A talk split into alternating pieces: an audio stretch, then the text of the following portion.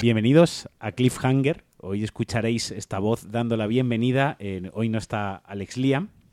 Eh, Cliffhanger, voy a intentar presentarlo como dice él, ¿no? Eh, bienvenidos a Cliffhanger, el podcast más escuchado en la calle Génova número 13, el pasado domingo por la noche.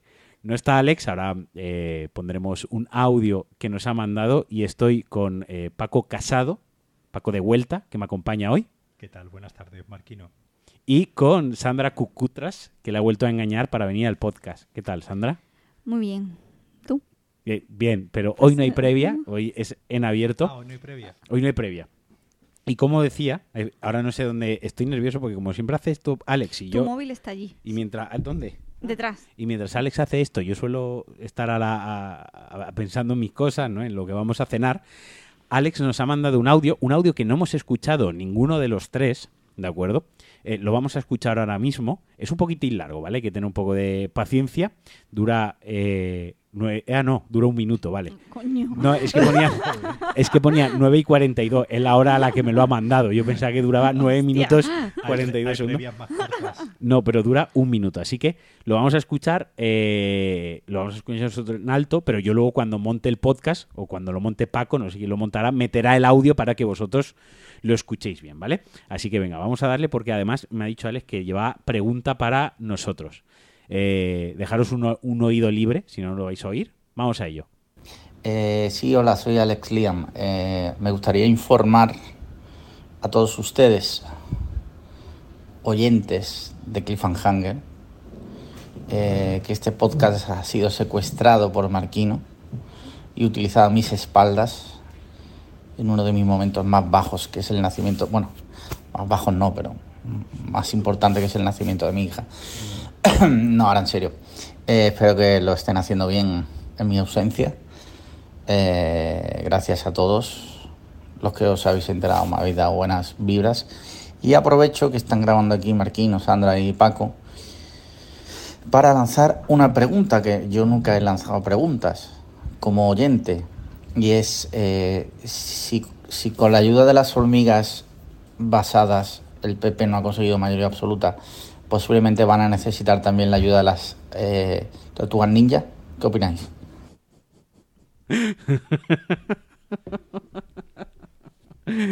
Bueno, Paco, contesta De- tú de- primero. Desmiente las acusaciones de golpe de Estado. Ah, no, es que no, no es mentira, es la verdad. O sea, el podcast ya lo he secuestrado y a partir de ahora voy a grabar yo lo que me salga de los cojones.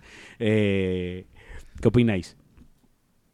Pues ahora estrenan una película de Tortugas Ninja, ¿no? Sí. ¿Tú crees que va de eso? En un par de, en un par de semanas, ¿no? Sí, Ojalá. Redder, Redder eh, pacta con el con la rata, esta, eh, con el maestro rata, ¿no? Ojalá. Eh, y a Michelangelo y a Rafael no le parece bien. Y hacen coalición con Donatello y con el otro que ya no me acuerdo cómo se llama. Leonardo. Leonardo, Leonardo. Sí, sí. Yo creo que sí, que van a tener que pactar y van a tener que llegar a un acuerdo. Leonardo y Rafael, mínimo. Mínimo. Rafael, ya Sí. es tu, tu no- colega Rafael, ya. Sí. Yo ya no sé quién es quién. Es quién. Rafael, Rafael es el, el- el que va siempre enfadado. El de. El de Sería Bascal. Ese sería Vascal, sí. Eh, Leonardo, eh, creo que el de azul. Eh, Michelangelo, creo que es el naranja. Y. y- Podría ser Albert Rivera, Podría pero ya. ser Albert pero ya no. Pero ese pana murió, ¿no? Más no le han avisado, ¿no? Eh, en fin. que enhorabuena a Les Liam, eh, por supuestísimo. Eh, bromas aparte, estamos en el último episodio de, de Cliffhanger de la temporada. Todos los veranos hacemos un parón en agosto. Este año Alex programó el nacimiento de su hija para que justamente fuese el último programa de julio y hiciésemos también el parón en agosto. No, Eh, no sabíamos exactamente cuándo íbamos a hacer el parón. Hemos grabado de manera improvisada. Yo he secuestrado el podcast y además he secuestrado a Paco y he secuestrado a Sandra para que me, me ayuden a grabarlo y porque creíamos Alex y yo que obviamente pues toda la audiencia merecía una despedida de la temporada en condiciones y que no simplemente dijésemos oye pues que esta semana ya no se graba eh, nos escuchamos en septiembre pero seguid pagando el Patreon no haceros Patreon aunque ya no hay ni despedida no eh, os seguís, os insto a que os sigáis haciendo Patreons en patreon.com barra podcast cliffhanger y hoy va a ser pues un programa un poquitín atípico. Vamos a responder algunas preguntas de los mecenas. Ya hemos preguntado la pregunta del no mecenas de, de Alex, ya hemos respondido a esa pregunta. Y luego hablaremos un poquito de Barbieheimer, ¿no? De, va a ser un poquitín, un programa más enfocado a cine, un poquitín más distendido, sin hot takes, aunque igual aquí acabamos matándonos por Nolan, que es una cosa que tiene Nolan, ¿no? Que puede hacer que la gente se odie o se destruya. Y vamos a empezar con las preguntitas. eh, mecenas, las preguntitas Patreon, literalmente, desde que tenemos Patreon, es la primera vez que yo abro esto. O sea, le he pasado una foto a, Alex Liam hace tres minutos, una captura de pantalla, y yo, ¿es esto lo que tengo que leer? O sea, esto, esto es real. Yo siempre le meto mucha caña, y sé que este episodio lo va a escuchar, le meto mucha caña con que llevo yo eh, tres años, ya casi cuatro años, editando yo siempre el podcast. Es cierto que es la, la primera vez que veo la bandeja de entrada de las preguntas. Así que vamos a empezar. Eh, no sé ni siquiera si el nombre que tengo que leer de esta gente es el, que pone aquí, pero yo entiendo que sí, que Bea manda una pregunta. Hola chicos, una pregunta para Alex Liam solamente. O sea, esto La respondo yo en sustitución. una pregunta para Alex Liam solamente. Ante la llegada del baby, ¿os habéis pre- los jóvenes usan un argot. Ante la llegada del baby, ¿os habéis preparado por completo o os falta aún cosas por comprar? Calcetines, pañales de mar, ropita, algún cachivache, etc. ¿Algo que hayáis dejado para el último momento o que simplemente no hayáis alcanzado a comprar? Mucha suerte a ambos con todos. Un beso. Como Alex Liam, en su nombre, eh, voy a decir que hemos comprado algunas cosas y otras cosas no las hemos comprado. Me parece una Se respuesta. suele, se suele hacer así, sí. Suele, suele ser el proceso. Eso es, en resumen, lo que tenemos comprado son cosas de bebé Sí. y lo que nos ha faltado por comprar son el resto de las cosas de bebé. Me gusta mucho que interpretes a hoy, sustituyes a Alex Liam y a la vez eh, a Rajoy. Está muy bien. Efectivamente. Pa- Patoroco. Ahora entiendo por qué, joder, ahora entiendo por qué a Alex le cuesta leer a veces los nombres. Patoroco. Eh, Patreon Science, October 2022. Ah, no, esto no lo tengo que leer, ¿no? Eh, Buenas tardes. Escribo solo para unirme a la bienvenida multitudinaria a la nueva miembro del grupo y a sus orgullosos pamadres. Darles la enhorabuena. Un saludo y que tengáis feliz verano a todos. Pero ¿qué cojones os pasa? Que mandéis putas preguntas que podamos monográfico. que ¿eh? podamos contestar los que estamos aquí. O sea, literalmente hemos secuestrado el podcast para nada. O sea, somos totalmente... Está eclipsando. Pero es que así parece que Alex ha muerto. Porque Sí. es como conmemorativo, ¿no? Sí, eh, Honorífico. un, un, eh, un pari- parigílico, ¿no? Es lo que, lo que es este, este podcast, es un parigílico sobre, sobre Alex.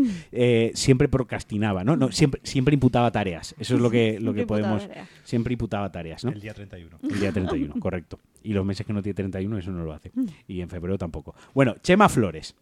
Hola, churros hanger, en serio. Alex ha sido papá, nos hemos enterado. Y seguro que le han hecho ya preguntas tocahuevos tipo ¿la parejita pa' cuándo? ¿Qué frase de este tipo os convierte en gorila y os da ganas de sacar la UCI en Roblox? Abrazo. Bueno, Paco, que es padre, supongo que es el que más las habrá sufrido. Eh, pues yo no recuerdo que me lo hayan preguntado mucho. Mm, No sé si nosotros ya cuando Martina tenía tres años ya decidimos que no iba a haber segundo Segunda parte, ¿no? y no, que no iba a haber Se canceló la secuela. Y, y entonces pues se quedó ahí la cosa y poco más. Pero la verdad no recuerdo tampoco. Mi familia afortunadamente no es muy insistente ni pesada con ese tipo de, de cosas, así que no, no he tenido yo mucho trauma al respecto. Nosotros es que no podemos opinar, Sandra y yo. eh, no podemos responder a esta pregunta, pero porque no nos han hecho estas preguntas. Pero a lo mejor tú conoces expresiones de estas. No, a ver, a mí no me las han hecho por suerte, pero supongo que es típico, ¿no? De el bebé para cuándo, mm, cuándo vaya a casar, todas esas, esas cosillas, ¿no? Esos detalles que se hacen, sobre todo a las mujeres, Sí, sí. especialmente a las mujeres, ¿no? De, uy, pues, mm, ¿cuántos años tienes? Que el arroz se te va a pasar. Ahora es- este está siendo ya un podcast secuestrado bolchevique y feminista. Eh, Por supuesto, con el estamos, estreno coincidiendo con el estreno de Barbie. estamos a dos minutos de, de ser estirando el chicle, ¿sabes? O sea, nos quedan dos minutos de grabación y Y, y a tres de ser cancelados. ya tres de ser cancelados, sí, tal cual, de- literal. Eh, pues sí, este tipo de preguntas entiendo que eh, yo tampoco puedo opinar, pero entiendo que suelen ser molestas, ¿no? Porque son preguntas incómodas que ya deberían haber sido erradicadas de la faz de la, de la sociedad, ¿no? Quiero decir, ¿la parejita para cuándo? Pues para cuando sí o para cuando no, ¿no? O para cuándo ser pa- O nene o nena, ¿no? Que esta, mira, aquí sí que me voy a enrollar un poco. La típica pregunta de ¿qué prefieres que sea? No, que es, es- es como a mí me parece una pregunta que a día de hoy como totalmente fuera de fuera de contexto, ¿no? O sea, ¿qué, qué quieres? Aunque el padre o la madre o la madre y el padre dentro para sus adentros, que creo que es algo totalmente legítimo, que haya una última instancia que diga, joder, pues prefiero que, ¿no? Creo que eso es un sentimiento muy íntimo y que, y que no hay que forzar a nadie a que lo comparta. Otra cosa es que pues el padre o la madre diga, ay, pues a mí me haría ilusión que fuese una nena porque mm, patatas, ¿no? Porque yo he tenido hermanas o porque no he tenido hermanas y o por cualquier cosa. O a mí me gustaría que fuese un niño porque para apuntarlo al fútbol, ¿no? Ya en plan eh, cuñado máximo, ¿no? Eh, vale, si lo quiero compartir, vale. Pero ponerle en la tesitura de que él diga que, que prefiere, ¿no? A mí siempre me, me ha violentado un poco el, el escuchar la pregunta y yo nunca, nunca la he hecho porque, pues eso, me parece un poquitín fuera de lugar, ¿no? Y luego ya, pues obviamente, como dice Sandra, las típicas preguntas que se les hace a las mujeres, no a los hombres, de eh, cuándo vas a ser madre, cuándo tal, cuándo esto. O ya te, ya te llegará. Ya te llegará. O, o- o no. O no. No, es como, no, no me apetece. Bueno, ya te Ya, apetecerá. ya te apetecerá o no. Yo bloqueé, yo bloqueé en Twitter a un subnormal, eh, bueno, tengo muchos subnormales bloqueados en Twitter, pero que me que me, intentaba como picar mucho con el tema, que me decía una cosa, eso sí que me daba mi rabia, no era exactamente este tema, que me decía, yo le decía que yo no quería tener hijos, me decía, bueno, hasta que tu novia quiera. Y era como, espérate, escúchame. Eh, Hombre, es, Sí, obviamente es, es- es algo que puede destruir una relación si no hay eh, consenso, consenso y si no se llega a una- y no se está a coordinado en ese sentido. Yo afortunadamente en mi caso yo tenía claro que quería tener hijos mm, medianamente pronto en el sentido de que obviamente no no quería tener a los 40 años, ¿no? Es decir, quería y mi pues actual esposa y madre de mi hija pues también entonces ahí pues hubo No hubo discusión. no hubo discusión tampoco mucho no echasteis a pares honones, ¿no? no, no, no. Cuando vimos ya que llegaba el momento en el que teníamos una vida medianamente estable y todo iba más o menos bien, pues nos pusimos al lío y, y no hubo tampoco, afortunadamente, mucho drama, pero sí entiendo que obviamente es una decisión en la que tienes que estar muy concienciado porque no es algo que puedas descambiar. No puedes decir, "Ay, mm, Bueno, igual el corte inglés sí. fue Eh, precipitado. Sí, no, pero a mí me da mucha rabia eso, el, el comentario de, bueno, no eres padre, bueno, hasta que tu novia quiera, ¿no? Eso hasta que te llegue. Y es como, bueno, pues a lo mejor mi novia quiere y yo no, y, y se acabó. Eh, a lo mejor nunca nos llega el querer, o a lo mejor mañana queremos tener siete. O sea, Ana y los siete, ¿no? O sea, quiero decir, es como muy, muy tal, pero que, que no puedes dar por sentado desde la, la asunción de que sí o sí va a llegar ese instinto y va a llegar ese momento. Bueno, es la misma pregunta que es, eh, a ti es cuando a tu novia le apetezca, ¿no? O cuando tu novia quiera, pero a las mujeres siempre es lo que dice Paco, es como el parece que existe un misterio que cuando te acercas antes de los 40, pero entre los 30 y los 40 te toca un halo que de repente dices, quiero ser madre.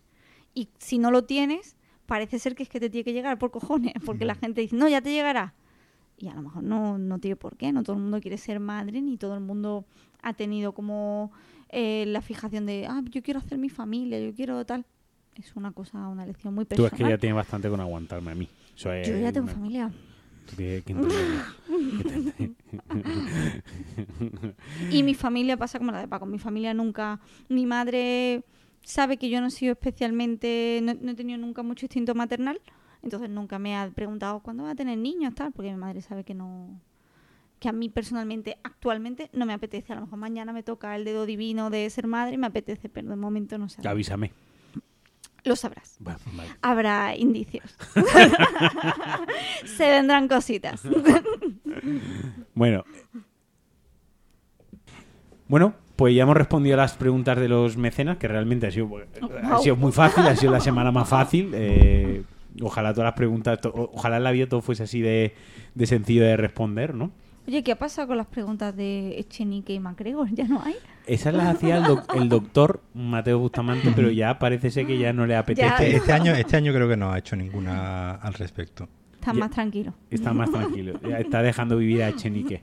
Eh, sí, sí, sí.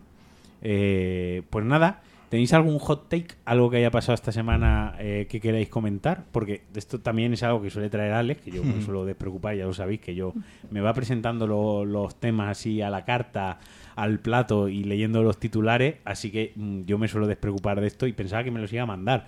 Pensaba que me iba a mandar dos o tres temas, no, me ha mandado la contraseña del Patreon. ¿Qué te va a hacer el trabajo? Estás, Claro. estás siendo padre. Está, está siendo padre. Eh, sí, no, esta semana lo más relevante que ha habido, por supuestísimo, en la actualidad y en los hot takes han sido la- las elecciones. Eh, la semana pasada hablábamos con Nacho Cerrato, quién pensábamos que iba a ganar las elecciones, ¿no? Y como el hecho de ganarlas, si se entiéndase por el que más escaños ha obtenido, ¿no? El que más votos ha obtenido ha sido el Partido Popular. Eh, mi vaticinio, mi miedo se ha hecho realidad, aunque todo apunta.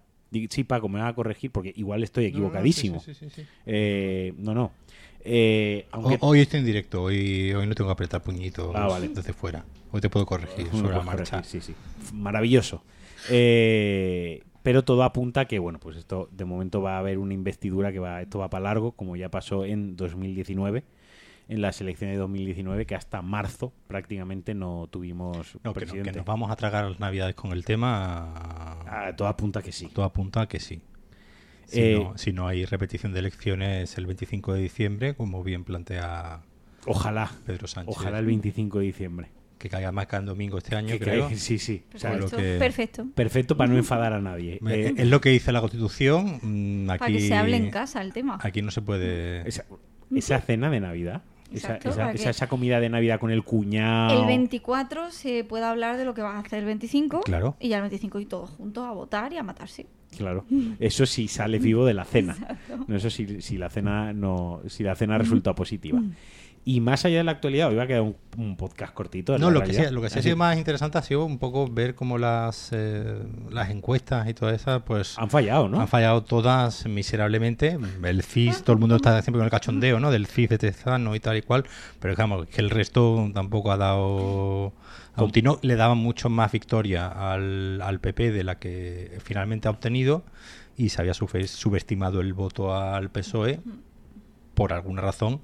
Y es curioso que todas las encuestas fallen en el mismo lado, porque si las encuestas fallan de un lado y otro, pero que todas fallen, bueno, me- bueno el CIS, que era la, que única que pronosticaba, ¿no? Que iba a ganar el PSOE, también en un mundo Yo- de piruleta. Yo pregunto una cosa. Yo, yo pregunto una cosa. ¿Pensáis que lo del lema de que te vote chapote eh, ¿es chapote? Sí. Es, que, es que no me entero. ¿Ha perjudicado al PP más que beneficiarlo? Yo creo que ha podido movilizar a más gente no del PP que vaya a votar. Porque Al final el número, al final si miras el- los techos, digamos, de votos de cada del cuánta gente vota PP, lo que era antes eh, Ciudadanos más lo que es ahora Vox, el número siempre se mantiene en ese esos 11 millones de votantes, es decir, no es que de repente hayan aparecido gente de derechas que antes no existían. Rajoy creo que obtuvo la mayoría absoluta con 11 millones de, votos en 2011 y ahora entre el PP y Vox han obtenido 8 y pico y 3, es decir, 11, 11 y pico millones de votos, que al final es el número de votantes que siempre tiene el, el- digamos la derecha. lo que, lo que sí que es llamativo es que la participación ha estado cerca del 71%, que es de las participaciones más, altas que hemos tenido en las últimas elecciones. Si el PP, de, de lo, esto son matemáticas, ¿no? Si el PP más o menos está moviendo en el mismo número de votos y ha habido un aumento de la participación, quiere decir que la izquierda sí se ha movilizado más. Repartiendo más los votos, porque el- actualmente el pastel, digamos, de lo que se entenderíamos la, el centro izquierda en España, ese pastel es más amplio, tiene más trozos que la derecha, que el centro derecha, porque la centro derecha es más, hay dos partidos principalmente, eh, lo que significa que ha movilizado a mucha más gente y que ha habido una, una mayor participación, que es algo que en España es un mal endémico, ¿no? La, la poca participación electoral que siempre, que siempre ha habido, ¿no? Dicho esto, preparaos para el turrón. Eh, dicho esto, a Ingeru, vete comprando entradas para algún concierto en, en Navidades o vete preparando negociar una, Una una venta. con, con la madre de Paco de Best. Dicho esto, no sé si tenéis algún hot take más, si tenéis algún tema de la semana, algo que. Porque la semana se ha visto eclipsada culturalmente por, por dos estrenos de cine que ahora hablaremos de ello y que junto a las elecciones pues casi que se han llevado todo el protagonista protagonismo perdón en redes sociales también Twitter ha tenido un rebranding Twitter ya no tiene un pajarito tiene una X, Una X. Eh, Uy, una X un poco, eh, para mi gusto, turbia. sí. Porque parece de la Deep Web, por lo menos. parece que es para comprar órganos o no, no sé. No es el logo que yo habría elegido para la red social. si alguien me hubiera preguntado. pero no te han Pero, pregun- pero no por lo que sea, por lo que sea a ti no te han preguntado no me han preguntado. sí sí y así de cabeza creo que no ha pasado nada demasiado relevante No, no, no ha habido Eh, nada. seguramente si estuviese Alex, pues contaría que una madre ha matado a sus dos hijos en Tennessee y luego se ha comido los órganos mientras vendía las uñas de los pies a un tío de Francia. Pero como yo no me entero de estas cosas hasta que él me las cuenta, pues esta semana lo sentimos mucho, pero Justo antes de conectar, no sé si es cierto, si no lo es, pero yo he leído que Rosalía y Raúl han roto. Ay, Eso Anda, es- mira, buen me- tema, buen tema. Me la, me la ha dicho no, Belén antes de salir de casa. Pues es cierto, puede que no, pero parece pero ser. tenemos ru- hay rumores de por qué pueden haber eh, roto. No me ha dado tiempo a leerlo, pero Le- acabo léelo, de léelo, que es lo que hace Aleluya. Raúl es trending topic. Y ha salido un vídeo de él con Shakira bañándose. Bueno, Eso es todo lo que... Shakira podría ser su madre. Efectivamente, Bueno. Paco, efectivamente. también podría ser la madre de Piqué. También. Quiero decir que No, pero yo creo que es menos, ¿no? No lo sé, no, no- no sé la edad que tiene. Es que no sé pronunciar el nombre de ese chico. Eh, porque es R-A-U-W. no, pero para ¿no? mí será un chaval de 30 años que acaba de cumplir Rosalía, pues mm, que sea un 28. Yo lo 30. llamo Raúl, al chaval. Eh, No.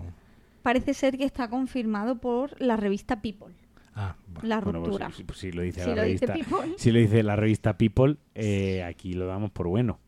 Sí, pero no, no, no sabemos todavía las razones. ¿Qué estará pensando? Pero se vienen temazos. esto da para disco, esto siempre da para Se disco. Se viene temazo. ¿Qué, qué, eh, ¿Qué pensáis?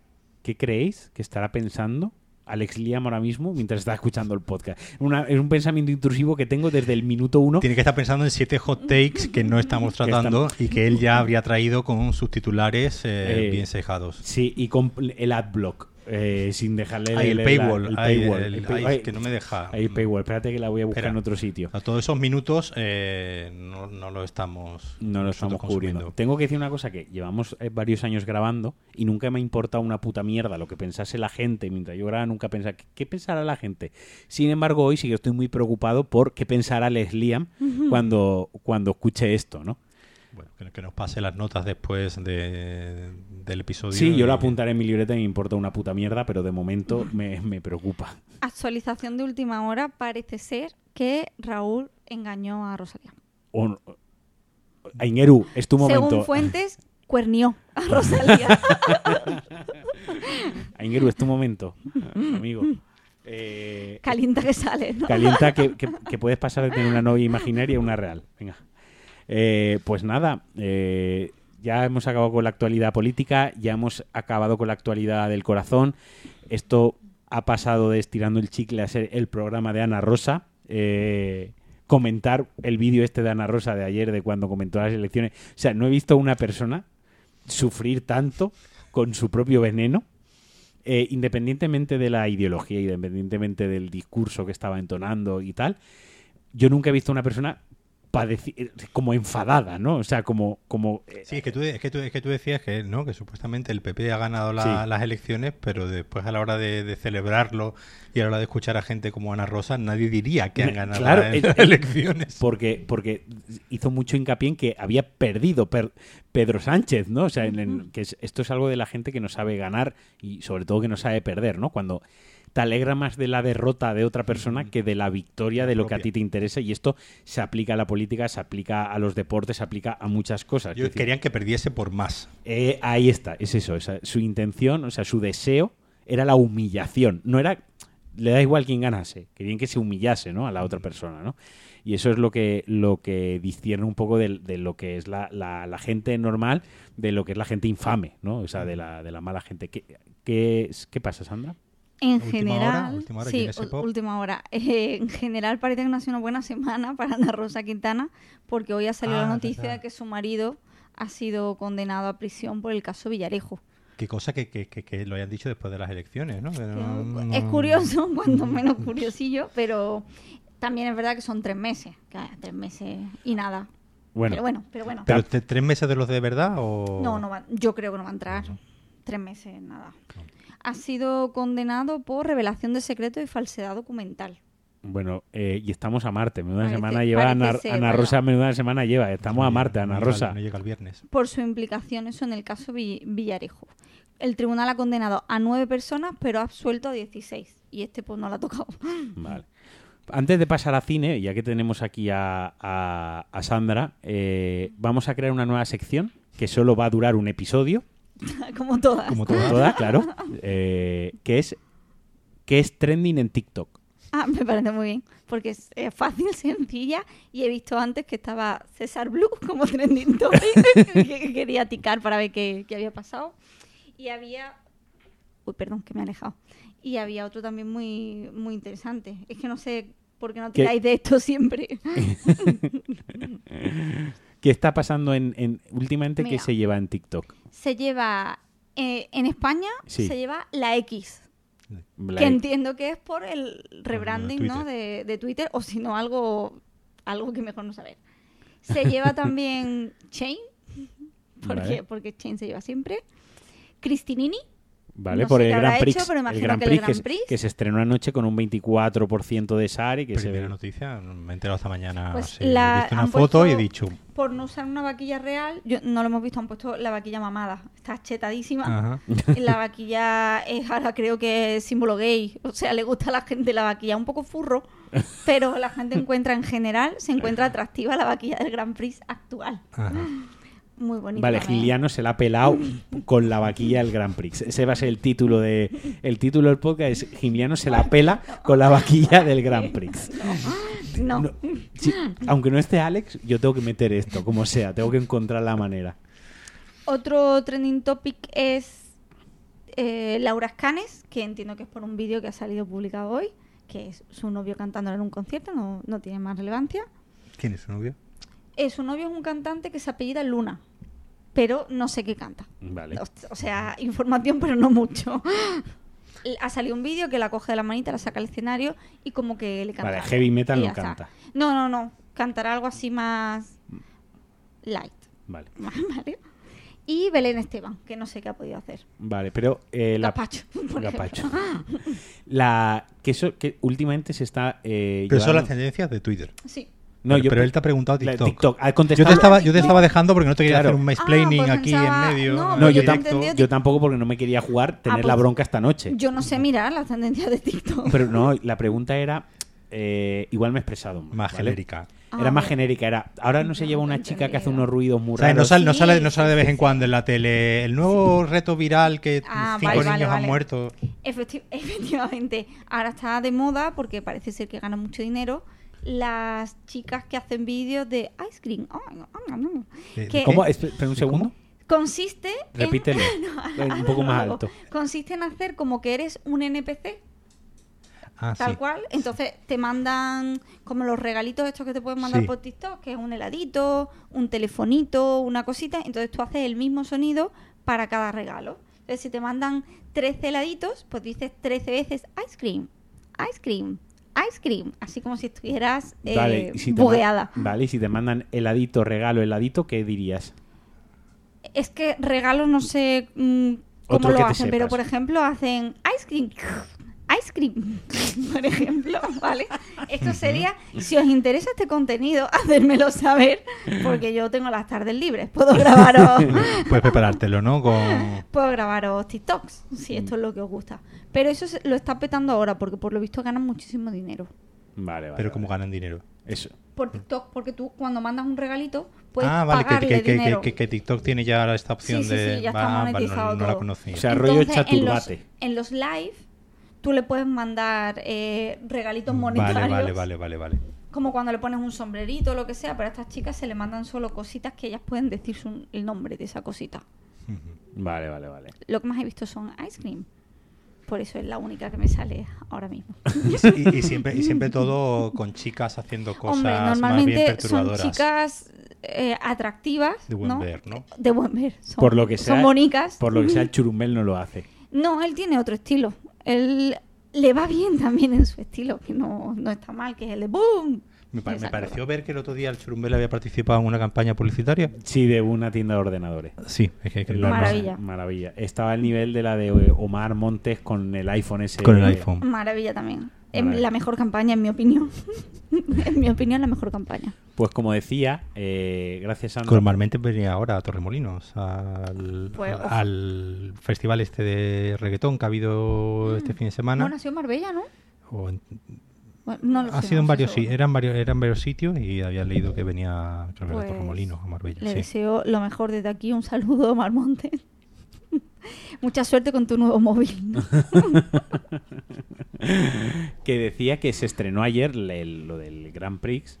eh, 24% de SARE, de SER o como cojones se pronuncie. Pero Televisión Española emitiéndolo a las 11 menos 25 de la noche. Joder, de verdad. que- Por favor, que alguien me explique un programa que en teoría es eh, familiar, que, que, bueno, pues el Grand Prix eh, tiene ese, ese, ese tono, ese cáliz, ¿no? Que, que, pues bueno, pues lo ven los padres, lo ven los hijos, ¿no? Y lo ven los críos y tal, emitiendo en la televisión pública un programa de este calibre o de este tono a las 11 menos 25 de la noche. Por mucho verano que sea, a mí me tienen que explicar muy despacio por qué no se emite a las 9 de la noche, ¿no? es el síndrome Masterchef, que por lo que sea tiene que acabar a las 2 de la mañana. Si no, eh, si no, no funciona en la primera. Yo dejé de ver Masterchef por eso, porque el programa era eterno y acababa unas horas que era como, pero esto que, ¿por qué estoy hasta ahora viendo gente cocinando? Pues eso es lo que pasa, el Grand Prix imagino que no será corto, porque la versión antigua no lo era.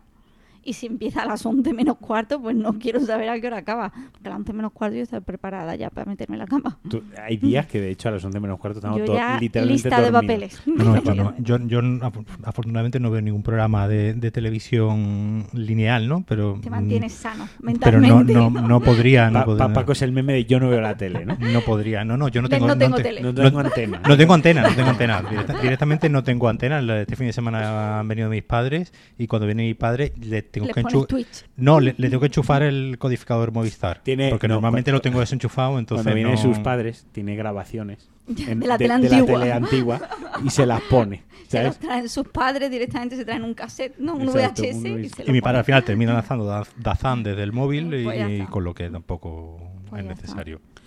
Pues muy bien, creo que no nos dejamos, bueno, al revés, nos dejaremos probablemente muchas cosas. Eh, espero que os haya gustado la- la sección que nunca más se va a repetir. Y Que, que es- además la he hecho mal. que además las he hecho mal. O sea, Y 100%, te hemos dejado que la hagas mal Y durante ha- varios minutos. me ha parado, Estás- venga, ya la he hecho. estás- lo lleváis gratis. está in- estás interpretando a Liam.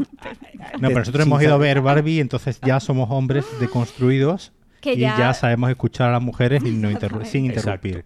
Muchas Eh, gracias. Y además a Alex le hubiésemos dejado que se, que se cayese, se que se hundiese y cuando ya tuviese hundi- hundido le hubiésemos dicho, vale, pero eso no es, ahora contesta bien, ¿vale?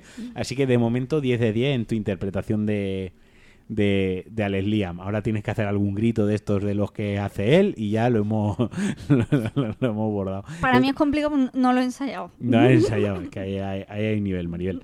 Eh, pues nada, como decía, eh, la agenda cultural de esta semana, ¿no? El protagonismo se lo llevaba el, se lo ha llevado el, el- el estreno simultáneo, el estreno el mismo día de Oppenheimer, la última película de Christopher Nolan y a su vez la película de Barbie dirigida por, y ayúdame Paco, por Greta Gerwig. es que nunca pronuncio bien ese apellido. Probablemente Greta tampoco pronuncie bien el mío. Así que no me siento mal por ello, No, ¿de no. acuerdo?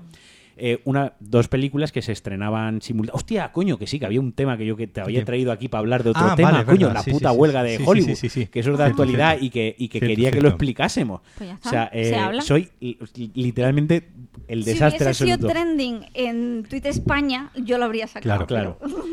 Muy No, rápidamente. pero claro, en Twitter, en, Twitter en, es- en España no va a pasar lo de no. los lo de la huelga de ni de Lo- guionistas ni de Lo- ni de actores. Los actores, los, los actores comunistas. ¿Qué está pasando con los actores comunistas? Con los actores rojos.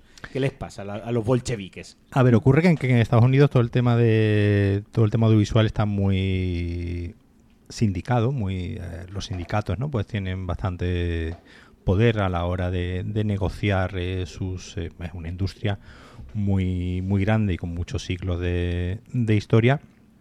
Entonces, pues siempre ha habido eh, pues muchos sindicatos que, digamos, pues eh, negocian con, con los grandes estudios sus, eh, sus condiciones. Desde hace unos meses llevan los guionistas de, de huelga y ahora se han puesto en huelga los actores.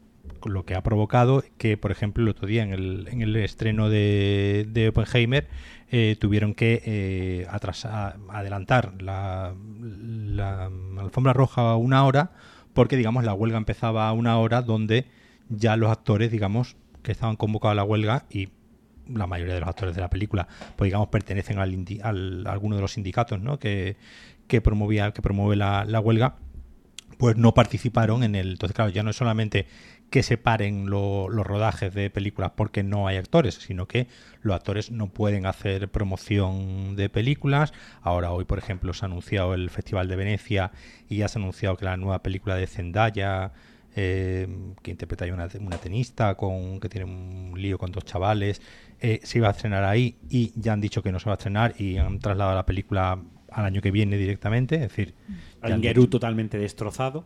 Bueno, pero tío, lo de Rosalía. a ver, ahora a final, ahora a, a final de año se estrena la segunda parte de Dune. eh, Bueno, pero podía verse afectada, ¿no? Dijeron. Claro, se podía ver afectada, sobre todo por la película está rodada, es decir, la película ya está terminada.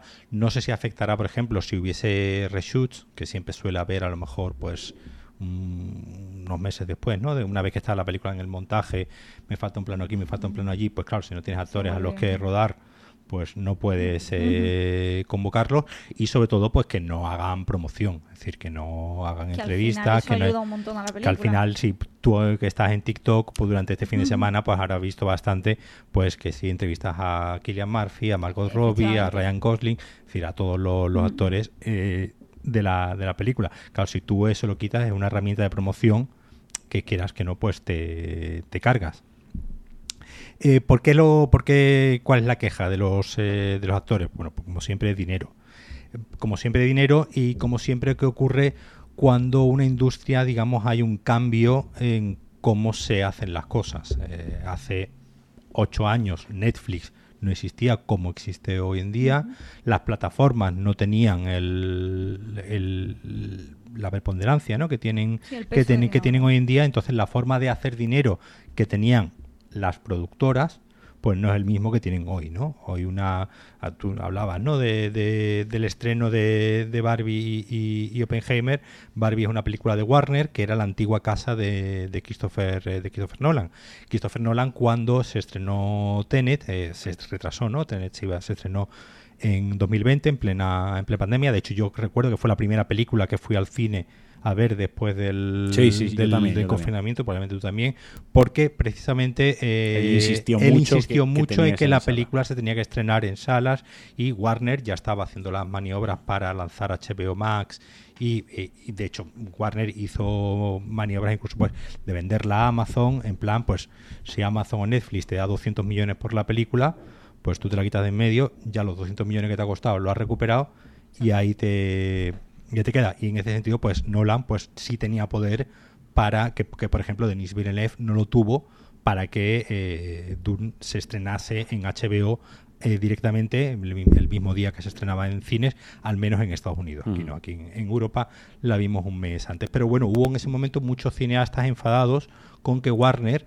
decidió, por ejemplo, estrenar muchas de las películas, Matrix Resurrections y, muchas y muchas otras, estrenarlas sin ni siquiera consultarles a los, eh, a los directores, a los productores de las, de las películas. Y eso fue una de las razones por la que eh, eh, Christopher Nolan se fue de, de Warner y, digamos, pues eh, con el que tenía un acuerdo, digamos, que se llama de First Option, que como cuando yo voy a hacer un proyecto, al primero que te lo enseño es a ti, ese es el contrato que tengo contigo, si te, que, si te lo quedas. Entonces, pues digamos, Nolan directamente se fue, no le ofreció el proyecto y fue moviendo el proyecto de Oppenheimer por otras, eh, por otras productoras, precisamente para que, pues, le diesen el dinero Porque que, que aquí, quería. aquí te hago un pequeño inciso, Paco, si me permites, resumiendo cuáles son las grandes mayors del cine actualmente.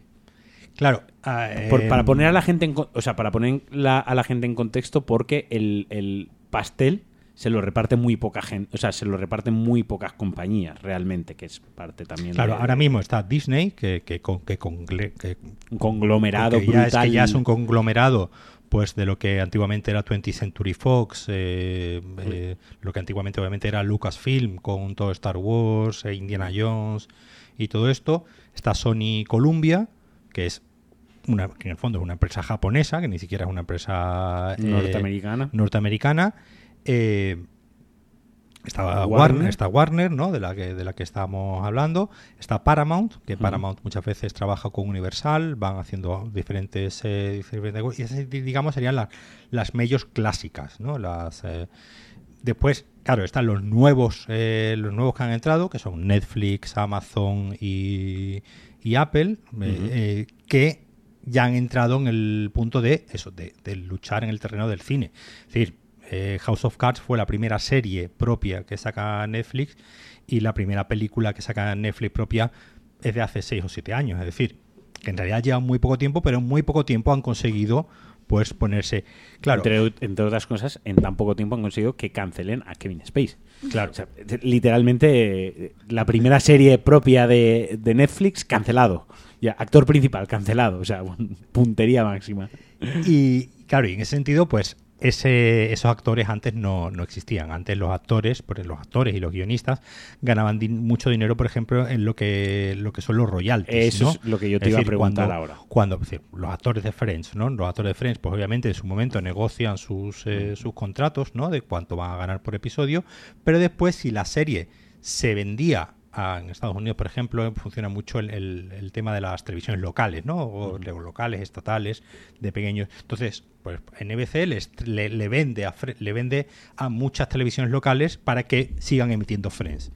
Y eso, pues obviamente, pues sigue redundando en dinero eh, que se obtiene de publicidad y los actores y los guionistas y los productores seguían recibiendo ese dinero.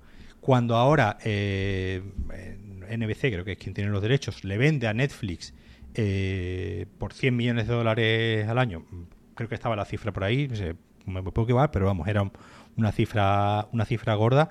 eh, esta gente ve un poco de ese fijo, pero si la serie es una serie muy vista en Netflix, ya no ven más dinero. Vale. No hay, no hay. Ya que, que da igual si se ve mucho o se ve poco, Eh, ¿no? exacto. Esto- De, de- de cara, de, cara a lo- de cara a los actores a la hora de recibir Sí, al- a los la remuneración, de cara- ¿no? un- porque esa serie sea un éxito. Esto corrígeme eh, cuando estamos viendo ahora en. Twitter o en, o en redes sociales o en prensa a actores, a muchísimos actores que están hablando, esto es a lo que ellos se refieren como los residuals. Exactamente. Es el término que utilizan por si leéis noticias y leéis las declaraciones en inglés. Esto es lo que ellos tratan como residuals, que es una de las principales quejas que tiene. El otro día la presidenta de la Asociación de Actores, que ahora mismo no recuerdo su nombre, soy, soy un patán para esto, para los nombres, eh, decía eh, me, me gustó mucho el vídeo, ¿no? O sea, me gustó el vídeo por cómo lo expresaba, no por lo que estaba expresando, porque la verdad que era muy triste.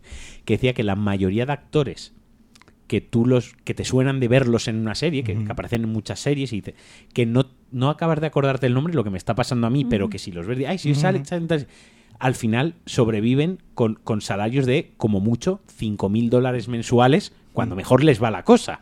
Salía, salía, por ejemplo, Sean Gunn, el, hermano ¿no? de, James Gunn, el de Guardianes de la Galaxia, que eh, él salía en Gilmore Girls, que es una de las grandes eh, eh, series que se sigue consumiendo a día de hoy, que se sigue viendo a día de hoy, de forma, pues, al nivel de Friends, y él no ve un duro, porque esa serie, él ha dicho que mucha gente lo reconoce y lo conoce por la serie, y él no está viendo un duro porque esa serie siga siendo famosa a día de, a día de hoy y siga generando beneficios en forma de suscriptores.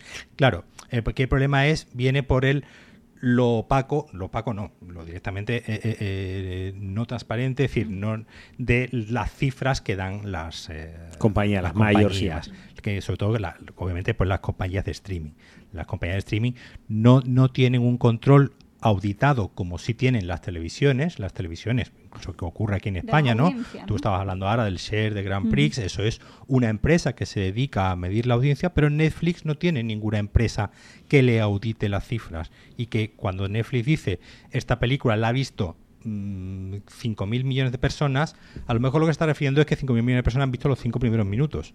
Ya, pero no tiene por qué ser la película entera. No tiene que ser la película entera, e incluso muchas veces eh, Netflix ha hablado de grandes éxitos que tú después dices, esto, esto, ¿quién lo ha visto? ¿De dónde, o de, dónde sale? Porque, bueno, es otro tema de lo que hemos hablado a veces, que ya obviamente, pues culturalmente, pues a la semana, a la, la, conversación dura dos semanas y a, las dos semanas, por eso se está volviendo, están volviendo Disney, están volviendo otros, eh, y HBO, por ejemplo, al no emitir, al eh, evitar el binge watching, ¿no? Es decir, eh, emitir un capítulo cada viernes o cada miércoles o cada, día para que se siga hablando de la, serie, porque cada, porque ese método de Netflix, pues Netflix ya se está dando cuenta de que, pero bueno, ahora a Netflix eh, esta huelga en realidad no le viene mal porque eh, justo el otro día decía que en este segundo trimestre del año han obtenido 5 millones más de suscriptores. Es decir, de la gente de un millón que se le había ido el trimestre anterior,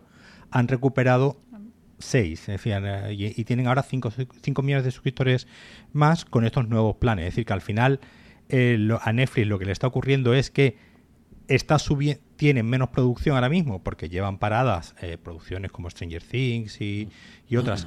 Eh, están paradas, eh, Sex Education, algunas de estas gordas, no se, están, no se están rodando porque está la huelga de guionistas, no se está rodando nada, ah, no se va a rodar nada por la huelga de actores, pero los números de Netflix siguen subiendo. Entonces ahora mismo Netflix no está teniendo gasto, porque obviamente las huelgas en Estados Unidos son, aquí no cobra nadie, y nadie, si nadie trabaja, nadie cobra, no hay ninguna ayudas del Estado ni hay nada, ni hay nada similar. Entonces, claro, ahora mismo Netflix está un poco encantada en el sentido de que está diciendo no tengo ningún gasto porque no estoy rodando ningún, pero este trimestre he ganado 5 millones de suscriptores pues todo, todo es un poco lo que decía el, uno de los directivos de Disney no que dijo aguantar la huelga hasta que quiebre no y Ron Pellman salió en un vídeo diciendo bueno hay muchas maneras de, perder una casa entre ellas que se pegue fuego y sabemos dónde vives no o sea claro eh, POV, POV Ron Pellman está grabándose diciendo que te va a quemar la puta casa. O sea si a ti eso no te hace replantearte lo que está pasando eh, a, mí por lo menos me daría un susto. Yo por lo menos me pararía a pensar. Está viniendo también, pues, por ejemplo, ahora el, tema este que hubo, ¿no? Con HBO de que hubo varias eh, varias series y varias películas que directamente no estrenaron ya terminadas. Estaba Catwoman, una de Catwoman terminada. Batgirl. Eh, Batgirl, eso, Batgirl, perdón. Eh, y directamente han decidido pues ni estrenarla porque así no es un asset, así no es un activo de la empresa y entonces digamos eso no existe, entonces eso no hay que pagarle a nadie no hay que pagarle, royalties, no hay que pagarle a nadie royalties y eso no consume y no forma parte digamos de el, core de la, de la empresa, ¿no? Entonces digamos es como pues eh, eh, tirar, prefieren tirar cosas a la basura. Entonces, claro, obviamente todo eso ha ido enfadando a todos estos, sobre todo a los, sectores que más eh, que más dinero ganan con esta idea de los residuals y de y del uso no continuado que hacen las producciones de o bueno el año pasado ¿no? con el éxito de la serie esta coreana la de Squid el juego del calamar eh, ahí ninguno de los actores coreanos haya visto más dinero del que cobraron en el, bocadillo y los 5 eh, euros al cambio que le lo que, Exactamente, lo que cobraron en su, en su momento, eso fue lo que, lo que ganaron. Y no han visto ningún beneficio en que la serie haya sido un éxito, más allá que obviamente en su propia imagen, que les haya podido salir más trabajo, pero obviamente eso se Sí, da. Les han pagado con visibilidad. Claro, la pago con visibilidad.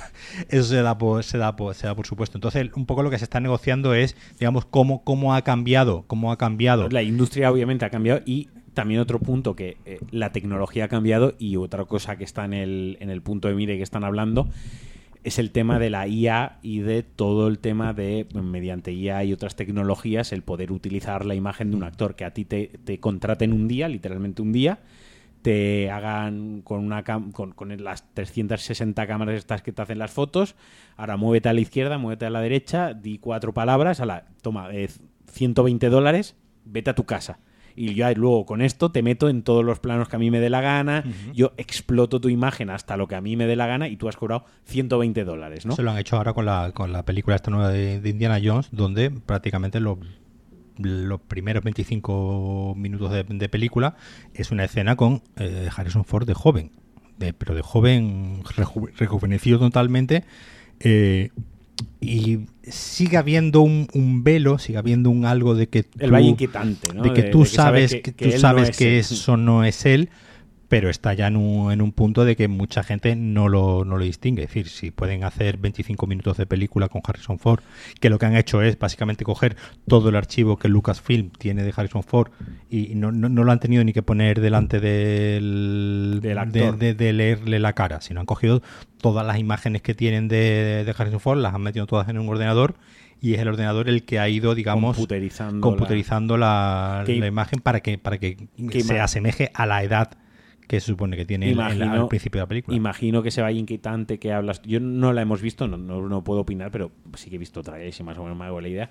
Imagino también es una cuestión de recursos y de lo caro que es, porque por ejemplo en Star Wars, cuando a la princesa Leia, la, la- la imagen esta estática que ella ya había fallecido y que sí, sí que se hizo por CGI, sí que era muy real, pero entiendo, una, una imagen estática de 10 segundos es más barata que 25 minutos de Harrison Ford joven saltando por un tren o saltando entre coches no, y tal, ¿no? aquella del Mandalorian, ¿no? O la del Mandaloriano con Luke Skywalker. ahí pues todavía había algo que, Que chirría, pero claro, si la tecnología sabemos cómo va. Es decir, si ahora mismo no chirría en 10 eh, años, eso está Eso totalmente chirría porque tú lo has visto a 4K. Si tú lo ves a 320p comprimido, ya te digo yo No que te- no que no te no te chirría lo más mínimo. Esa es otra de las quejas que están teniendo los actores, que es que sobre todo también el desconocimiento por su parte Claro. de muchos de los acuerdos que han Sí, firmado porque- aquí tenemos una abogada con nosotros. Son, son obviamente cosas que no existían cuando Harrison Ford, digamos, rodó todas esas películas.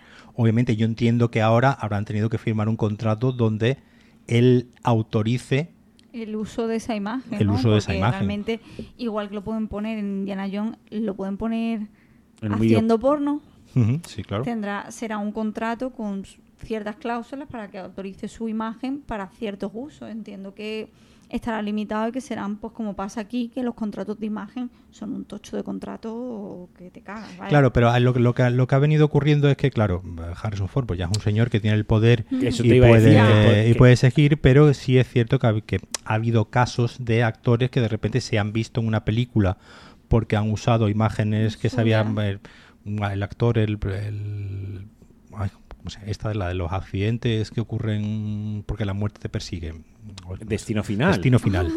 Eso, es que no me salía el nombre es que de la- lo siento, como no es cultura elevada, es cultura de sí, sí, populacho, esa me la sé yo, Paco. Destino Final. A ti no te salía pues por eso. eh, el actor protagonista de Destino Final de repente Sí. se vio que en la cuarta o la quinta película Sí, en la salía última le o ponen. salía él un momento y el chaval se enteró pues porque lo avisaron. A lo mejor en su día lo que firmara incluía Exacto. algo que una interpretación de eso puede Eh, decir, exacto. pues con la tecnología que hay ahora y esa cláusula que tú firmaste en el año tal, podemos hacer esto.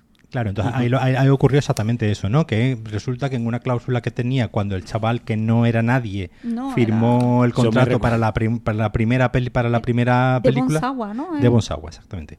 Eh, el chaval cuando firmó el contrato, pues entre esa sería una de las 200 millones de cláusulas que tendría su contrato y el chaval ni se imaginaría que eso llegaría a la séptima parte y, que, tengo- y que de Y que se repente su imagen eso y que- la iban a usar en Yo la tengo- séptima parte para yo, algo. Yo tengo un pensamiento intrusivo muy fuerte, muy recurrente, que muchas noches me quita el sueño, y esto no va de coña, y es que cuando yo participé en First Dates, yo firmé Eh, no sabes qué coño firmaste, ¿no? que eso se, que, que podía sí, no pero eso sí que me quedó Pero claro tú le has dado una copia a ella para que la revise. Eh, no en ese no, No, no, ahí no. eh, que podían usar el episodio para reponerlo las veces que quisieran. Entonces yo tengo un miedo intrusivo, o sea, tengo un de pensamiento que un intrusivo día enciendas la tele. de que, de que no, de que un día su madre esté viendo la tele y les haya dado por reponer ese episodio a ello a- actualmente 2000, 2023. Es un Puede, miedo que yo, puede, que yo puede. tengo. Literal. ¿Tú cobrarías si lo ponen? No. O sea, todo Encima, mal. Todo Encima. mal, claro. O sea, gilipollas, gilipollas perdido. Sí, sí, no, gilipollas perdido. Eh, claro, esto todo viene porque eh, yo. No, vaya cuña. Harrison Ford a lo mejor sí que tiene el poder ese y, tiene. eh, de decir, no, no, a mí me pagáis por esto o me cago. en-". Igual que pasó con Scarlett Johansson, ¿no? Cuando, cuando no iban a estrenar La Viuda Negra y se plantó, dijo, lo llevó a juicio a Disney y tal. Dijo, no, no, yo de aquí tengo que cobrar. Si no los estrenéis en cine, por lo que me vais a. Claro, porque ahí fue, ahí fue la, la época La esta en la que, en la la que se, transición. se- se experimentó Pero- con lo de los estrenos simultáneos. ¿Cuántos Y ella actores- consideró que ese estreno simultáneo La perjudicaba. la- a ella le había perjudicado porque ella Podría era haber recaudado más. Claro, porque ¿no? ella era productora ejecutiva de la película, Mm. entonces ¿Cuántos supuestamente actores? ella se llevaba un porcentaje y ella consideraba que al haber hecho ese estreno simultáneo que no estaba contemplado en su, En su en su contrato, lo- pues a ella le había afectado y había ganado menos dinerito de... Claro que si se hubiera estrenado únicamente en cine, ¿no? Que se llevaría un Pero porcentaje. cuántos, a lo que iba es, ¿cuántos actores de esos hay en Hollywood? Claro, pero son los menos. Ya, son los menos. son Por los eso menos. esto es una cosa que afecta y por eso están en huelga. Y a mí una cosa que me está gustando mucho y que a una persona, en concreto un actor que yo apreciaba mucho y me caía muy bien y tenía mucha... me ha hecho chirriar un poquito es me está llamando mucho la atención los actores sí de primera línea digamos tal que están como eh, solidarizándose que los ves en, en los piquetes que los ves en las que ves con el sol que los ves además eh, esta misma tarde salían unas declaraciones de Brian Craston amigo del podcast eh, por supuestísimo Oyente. eh, oyente y que nos manda un saludo, que, que se están mojando, ¿no? Y, y al final eh, a esa gente pues le puede afectar en cierta medida cuando, pues, lo estoy diciendo, Rompelman le está diciendo al presidente de Disney que le va a quemar la puta casa, ese señor, aunque tenga la vida resuelta y aunque ya tenga muchos millones en el banco, en parte está poniendo en riesgo que no lo llamen más o que, Claro, o que, claro. o que se muevan ciertas manos por ahí para, para vetarlo, ¿no? Eh, pero, por ejemplo, el que no se ha querido mojar ha sido Tom Cruise.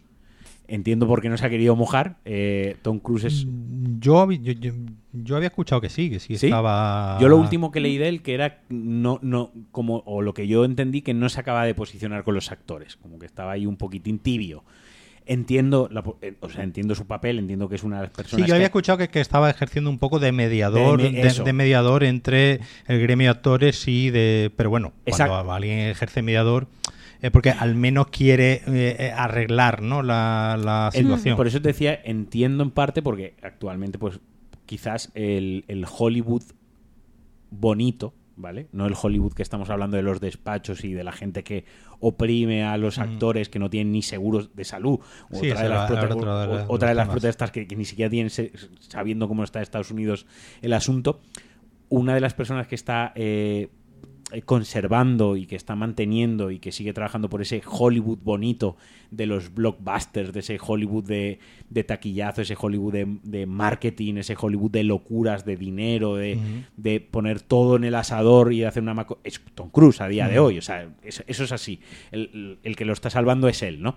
Entiendo que él quiere hacer de mediador porque por una parte es actor y tendrá colegas actores, pero por otra parte también es productor, productor, claro. también es director, también tiene mucho a saber dónde tiene ese señor metido el dinero en Hollywood, ¿no? Y que, y que tiene que estar pues eh, con un pie en, en cada sitio. Pero si quieres Ayer mismo es que me ha recordado, vi un TikTok de una entrevista de Matt Damon y Emily Blunt que le preguntaban un poco por el tema de la huelga y le preguntaban, estaban hablando de programas de televisión y tal, y le preguntaban algo de un late night.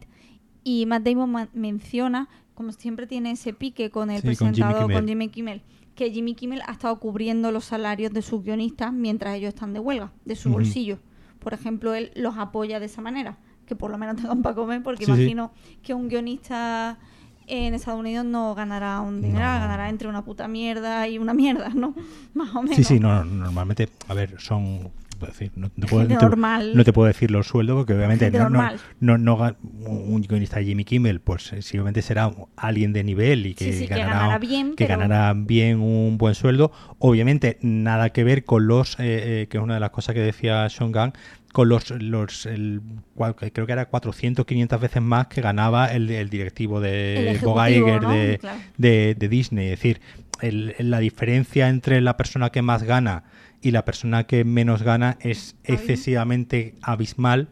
Y después la responsabilidad que tienen uno y otro, es decir, cuando una película fracasa y se dice, eh, pues tal, eh, Indiana Jones no ha recaudado lo que ahí nadie eh, es responsable, ¿no? Ahí se- siempre se diluyen la, la culpa y es muy raro que uno de estos ejecutivos Ha sido una- al final termine sí. pagando el pato porque esa es- película siempre es una, ha sido una producción complicada, ¿no? Siempre ha sido una siempre- producción complicada, ¿no? siempre se como, busca, ¿no? Ha sido muchos gastos, era un gran riesgo. como, como los partidos de fútbol, ¿no? Se puede ganar o perder, o ha sido el que eso ha sido, una- que ha sido uno, uno- uno de los problemas en los que, eh, esto que mencionábamos antes, ¿no? De HBO y Warner, eh, digamos, eh, cancelando y no estrenando muchas cosas, ha sido precisamente un- una maniobra simplemente de, de contabilidad, de, de- de quitar una serie de, de assets del- de la empresa y para que las cuentas después pues salgan positivas y esos eh, CEOs y esos eh, eh, ¿no? Cobran ejecutivos que cobran dividendos, que cobran bonus y tal, pues digamos, se lleven su, su bonus o no se lleven penalizaciones que a lo mejor se llevarían si no llegasen a unas cifras que tenían a- acordadas. Así han sido movidas más contables que creativas. Y obviamente eso también es algo eh, muy triste y es algo que también se quiere intentar evitar. Bueno, ya hemos hablado bastante de comunismo. eh, ahora hablemos de otro comunista. De otro comunista, Oppenheimer. Bueno, Paco, eh, Barbie u Oppenheimer. Yo, Barbie. Sandra, Ya Barbie u Oppenheimer. Ya lo sabes, yo Barbie. Vale. Yo me quedo con Oppenheimer. Eh, Fifita. Sí. Es literalmente Para está- sorpresa de nadie. Para sorpresa de cero personas. Estaba viendo a Killian Murphy en todo el rato en la "Buah, literal. bu- Yo, yo he ido dos veces al cine a verla. Fui una vez con, con Sandra, hicimos el doble estreno el jueves. Fuimos primero a ver eh, Oppenheimer de Nolan. Luego fuimos a ver Barbie de Greta, no me acuerdo de su apellido.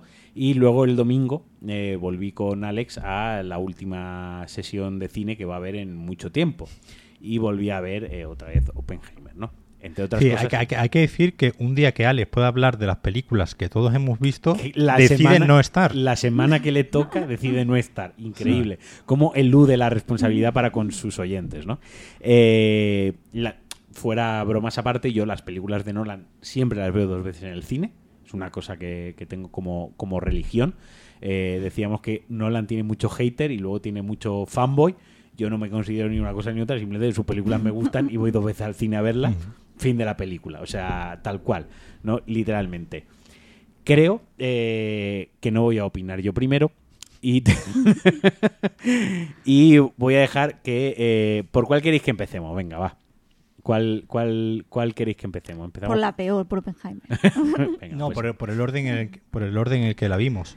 Todos la Yo, vimos yo, yo los vi- tres. yo fui a, lo- a los mismos horarios Ah, que vale. vosotros, simplemente el- al Nos- día siguiente. Nosotros vimos Oppenheimer y eh, Barbie, porque Barbie sucede en el mundo en el que la bomba H se desarrolla, explota y lo que queda es el mundo de eh, Barbie, ¿vale? O sea, Barbieland. Barbieland, ¿vale? Eso es en, en- en mi mente el, el orden en el que había que ver las películas, el orden coherente, ¿no? Eh, Oppenheimer, eh, última producción, última película de Christopher Nolan, un reparto del carajo, la verdad que tiene muy buen reparto.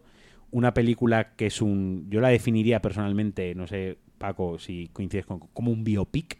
Quizás es junto a Dunkerque o Dunkirk, o como cojones la gente la quiera llamar. Es su película de menos ciencia ficción, porque Dunkerque, pues al final era una película basada Histórica. en. histórica. Eh, pero tenía ciertas licencias, cierta acción, cierta tal. Este, esto sí que es un biopic eh, al uso. Esto es una película que se cimienta en, en dos cosas, que es guion y montaje, básicamente.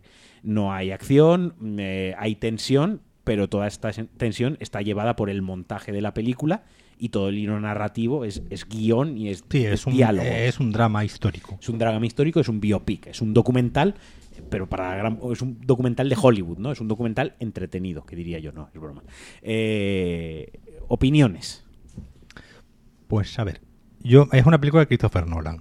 Es decir, y eso, Eso, eso es un factor. ¿eh? eso es un hecho, eso es un hecho eh, evidente. Y la película eh, eh, en todo momento es- te está dejando claro que es una película de Christopher Nolan y eh, es de estas películas que si no te ponen, tú no sabes nada y te ponen a verla, tú dices tú, es una película de Nolan. es- podríamos decir que es una película de autor. Sí, por supuesto, es una película de Nolan. Entonces, eh, tiene ese estilo inconfundible, ¿no? De Christopher Nolan, así como que yo lo llamo urgente, ¿no? Como que to- Parece, todo, parece un tráiler. Todo. to- todo ocurre a prisa, ¿no? Siempre hay como una prisa por terminar esta escena, pasar a la siguiente, terminar esta escena, pasar a la siguiente, terminar esta escena, Menos pasar a la mal, porque por lo que duran, menos mal. Y aún, y aún así dura tres horas, claro. Por eso, menos mal, que gasta prisa el hombre. Entonces eh, es un estilo, ¿no? Que este hombre, pues yo creo que un poco mm, lo comienza ya a ensayar bien con, con Batman Begins. Sí. Lo, lo, lo, lo consigue llevar a la maestría eh, en El Caballero Oscuro y desde entonces pues va- va dando bandazos siempre con esta con este sentido de urgencia Se ve, y de se ve muy claramente y donde, donde la gente le puede venir la referencia muy clara en Origen, cuando, cuando Leonardo DiCaprio, que ahora no me acuerdo el nombre de Hobbs, es Hobbs, puede ser el protagonista, tiene que buscar a la a, a Elliot Page, tiene, va a buscar, necesita un aprendiz, necesita una, un, un arquitecto para los sueños. La construcción de, de que se va a París, entra en el aula, eh, le recomienda a la alumna, enseguida se sienta con ella, enseguida están dentro del sueño, enseguida, o sea, es como pa, pa, pa, pa, pa. ahí se ve muy claro. En, en- además es que es esa escena de, de origen, en, en ese tramo de la película, se ve así de precipitado. Va que no para, uh, pa, pa, pa, pa, pa, pa. Luego vuelve a frenar el ritmo, pero en ese momento es tac, tac, tac, tac. Por eso decía yo que tiene, para mí, es como si estuviese viendo un tráiler de una película, ¿no? Porque Sí, está sí, montado de esa manera. Entonces, claro, en ese sentido urgente y continuamente subrayado, que, que- que es otro que es otra característica también del eh, Nolan sería el que te da los apuntes y te dice están subrayados y, y está todo en amarillo, ¿no? Es decir, no, no, no ha distinguido eh, Todo lo es, todo es importante. to- ¿no? lo importante de lo accesorio, ¿no? Entonces eh, tiene este estilo en lo que todo es importante y todo momento que él, si te lo está enseñando, es porque es realmente importante, aunque sea una escena de dos personas hablando tranquilamente en un sofá, ¿no? Como tiene, como el par de escenas, ¿no? Que tiene con Florence Pugh, Florence Pugh, que eh, también están rodadas con ese estilo urgente de música eh, totalmente eh, omni- omnipresente. Entonces yo creo que es un estilo que a mí me gusta mucho en, en thrillers, en thrillers de acción, en películas pues eso, como Tenet, como Origen, como las películas de... de Batman o de Batman, Interstellar incluso o incluso, coge Inter- algo de o ritmito incluso Inter- Interstellar, digamos que eh, eh, sí combina, sí, pues, digamos tiene más partes de, de, de acción y de movimiento. A mí en una película que es un drama histórico de gente hablando, porque la película es eso, Es gente hablando la película. es gente, se- señores hablando, señores hablando dos puntos la película, La película. que son señores hablando todo, todo, todo el rato, todo el tiempo eh, algunas veces en color, otras veces en blanco y negro. eh, y, en, y en menos el fragmento ese del, digamos, de la creación de, de la bomba y la primera vez que prueban la, la bomba. Spoiler, eh, eh, es lo que es lo que sale en la, en la, en la película. Bueno, es lo que ha pasado en la no, historia. no, me, me refiero que es lo que, que en la película se ve, pues cómo hacen la primera prueba, ¿no? Y digamos, pues con esa tensión, que es un poco tonta, pues sabes que, que no salió bien, salió bien en el sentido de que la bomba funcionó, no hay, no hay, no hay es- ni siquiera ese intríngulis, ¿no? De ay ha fallado, a ver mañana. Sí, No. Le intentan dar un poco de, de- de épica, Pero porque eso, está es un llo- me- eso es un mérito está que consi- lloviendo. que consiga tenerte ahí un poco con la No, tensión sí, sí, esa, sí, es un mérito saber No, algo que va a pasar No, lo que quiero decir que, excepto esa escena, digamos, que sí es un poco más eh, visual en el sentido de que, de que hay una tensión ahí, ¿no? De que de, de la prueba de la, de la bomba, el resto es señores hablando y eh, 24/7, es decir, no, no paran de hablar en toda la, toda la película.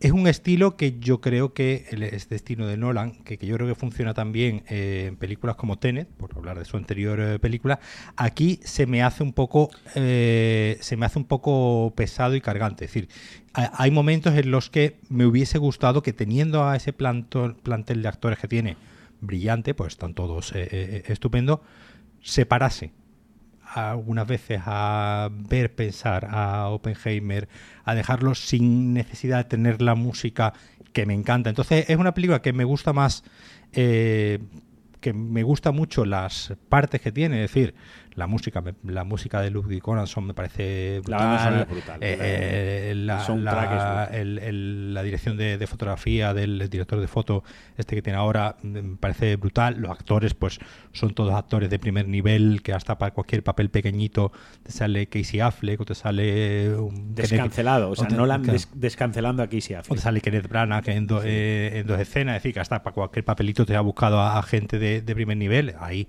eh, impecable pero yo creo que las tres horas eh, le pesan demasiado, sobre todo por ese por esa parte, como digo, de que la película es un clímax continuo. la película está continuamente, digamos, creciendo, creciendo, creciendo en alto, en alto, en alto, y llega un momento en el que durante tres horas tendrán que decir, yo, relaja un poco. Yo tengo que decir que a mí, eh, que la he visto dos veces, la sensación que tuve la, primera vez es que me estaba perdiendo en los personajes. Nombran mucho a personajes, a veces los nombran por su nombre, a veces los nombran por su apellido.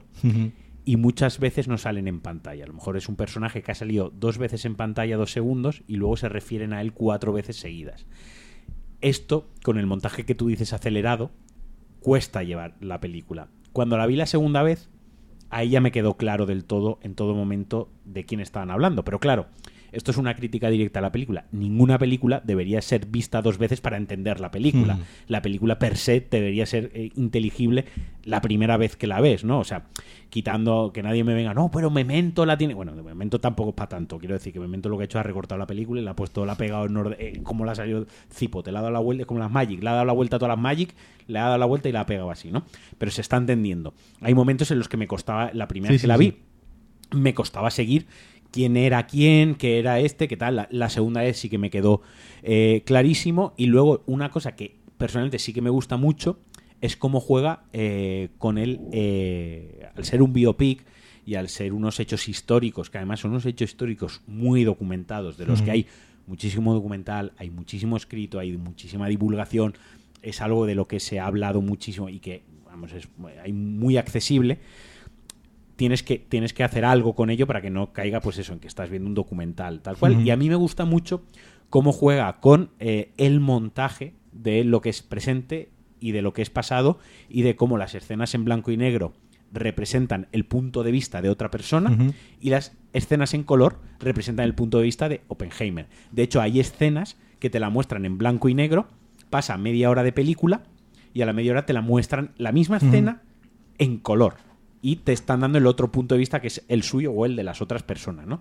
Me gusta, eso sí que tengo que decir que eso me sorprendió gratamente el cómo, bueno, pues cómo cojo algo que es una historia de A a B, de principio a fin, que se conoce el principio se conoce el final, y cómo hago que sea relativamente interesante para la persona que la, que la está viendo, ¿no? Cómo le doy ese, ese pequeñito de marearlo un poco para que esté atento y no, y no se me, y no se me duerma y tal. Eso sí que, sí que me gustó.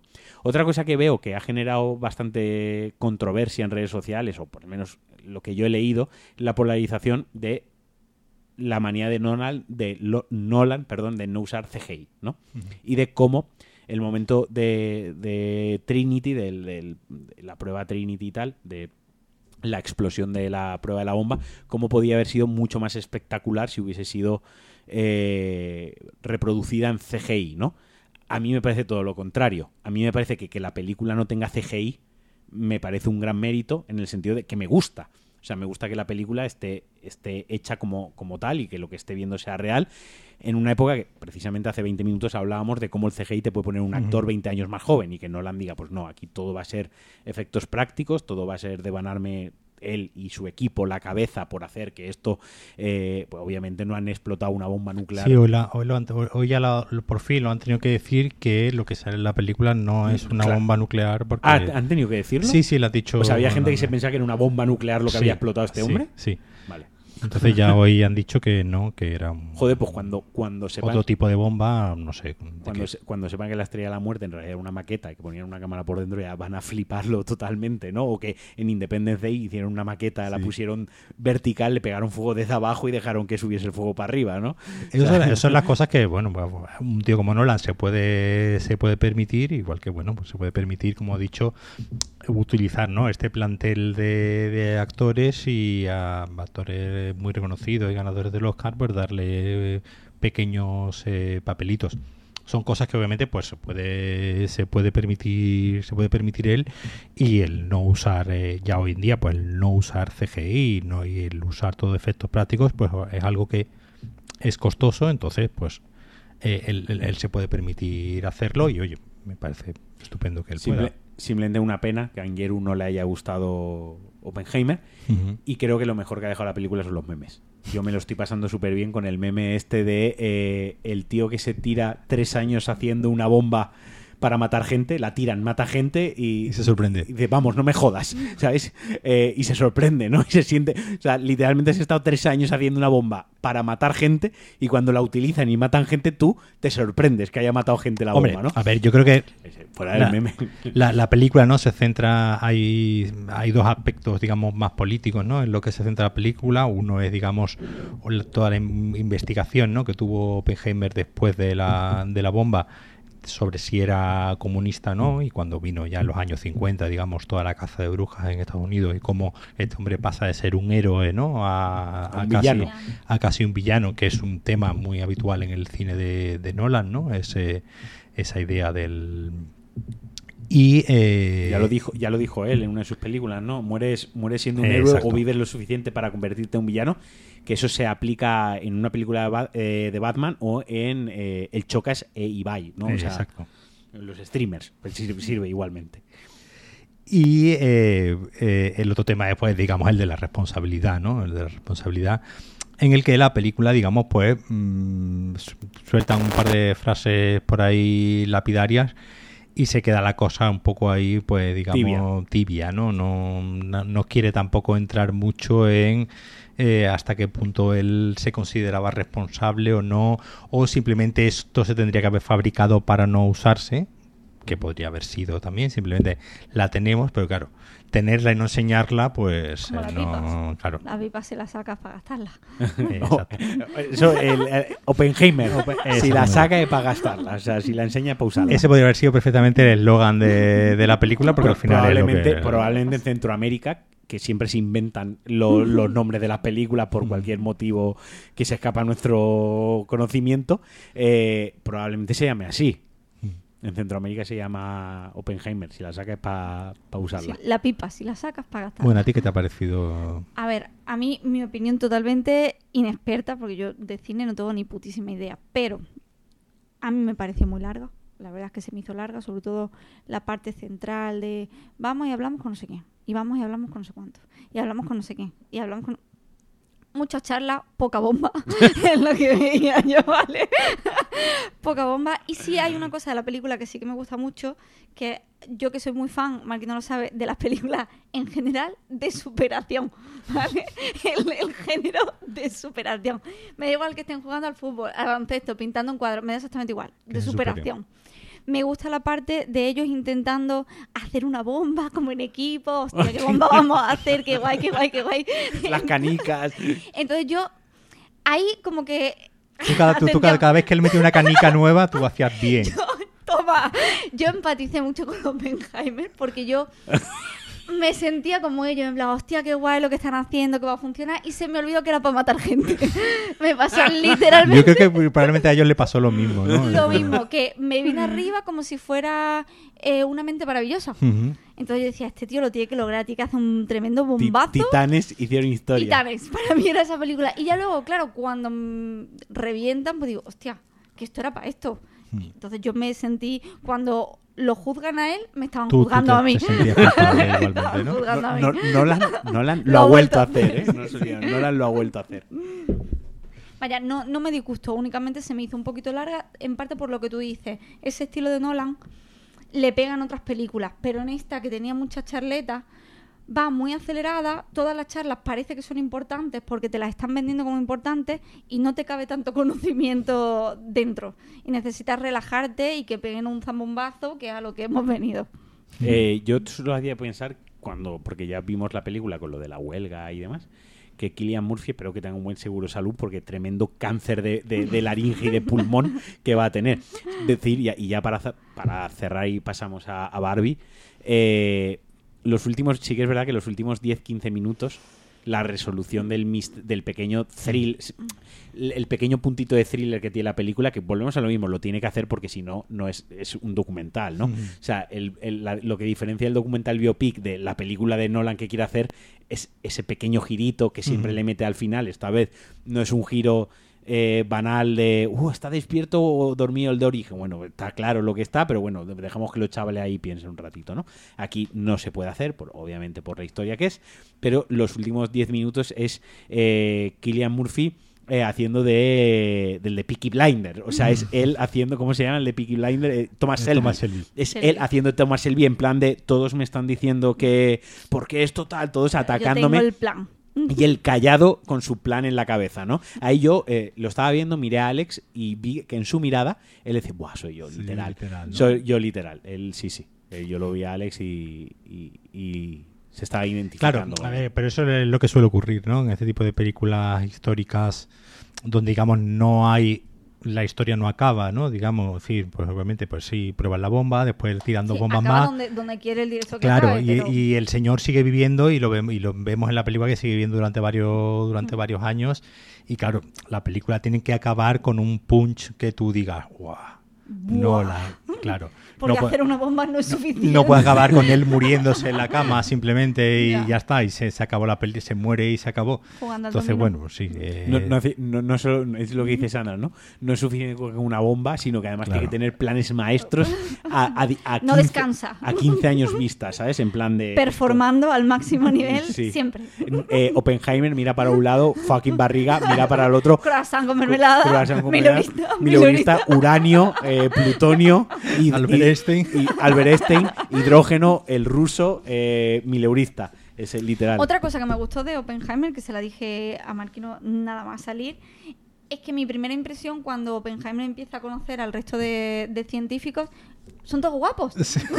Sí, es verdad. En plan, primer- Josh Harnett. Sí, aquí, sí, sí. ¿qué, qué cojones? Todos eran guapísimos en la época. Y es una idea que a lo mejor no es la que yo tenía en la cabeza por lo que sea. no no yo he visto fotos de Oppenheimer y no se parece a Killian, Murphy, Murphy. Más No. maveriano que Killian Murphy, ¿no? no no no no no no es tan agraciado será otro, otra licencia de Nolan, ¿no? claro Eh, sí y probablemente la, ni- Científicos guapos en la película. ni, ni, ni, ni las mujeres eran Emily Blunt y, y, y Florence, y Florence Pugh, que es otro de los, de los temas ¿no? que siempre se le ha achacado a, a Nolan, ¿no? El- los personajes femeninos, que digamos no es su fuerte, ¿no? por No. decirlo. ¿Es la primera vez que en una película de Nolan se ven tetas? Sí, yo creo que sí. Sí, sí, ¿verdad? Pensaba que iba a decir que se ven dos mujeres. Do- do- se ven dos mu- yo creo que sí, que es la primera vez que se ven Tres, dos Y ya dijo él, uff, y Hay, me, hay, hay, hay tres. me van sobrando. Hay, hay tres y a lo mejor a una no le pago.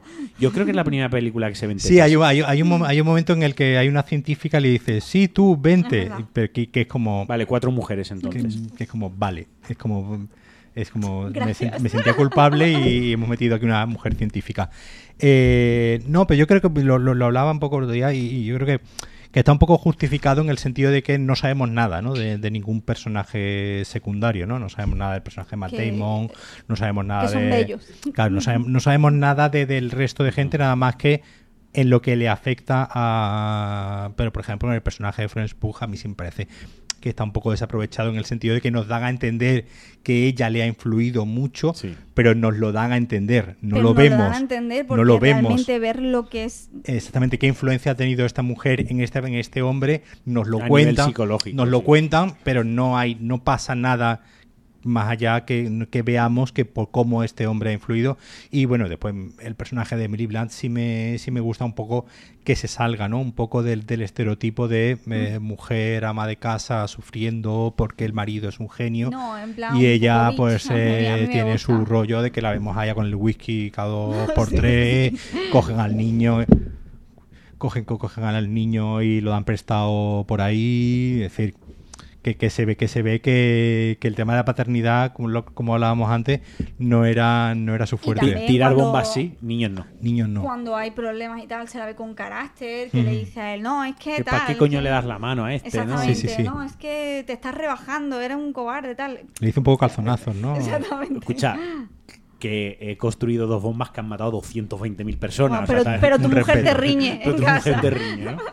Sí, sí. Bueno, pasamos a, a Barbie. Eh, introdúcete un poquito Barbie, Paco.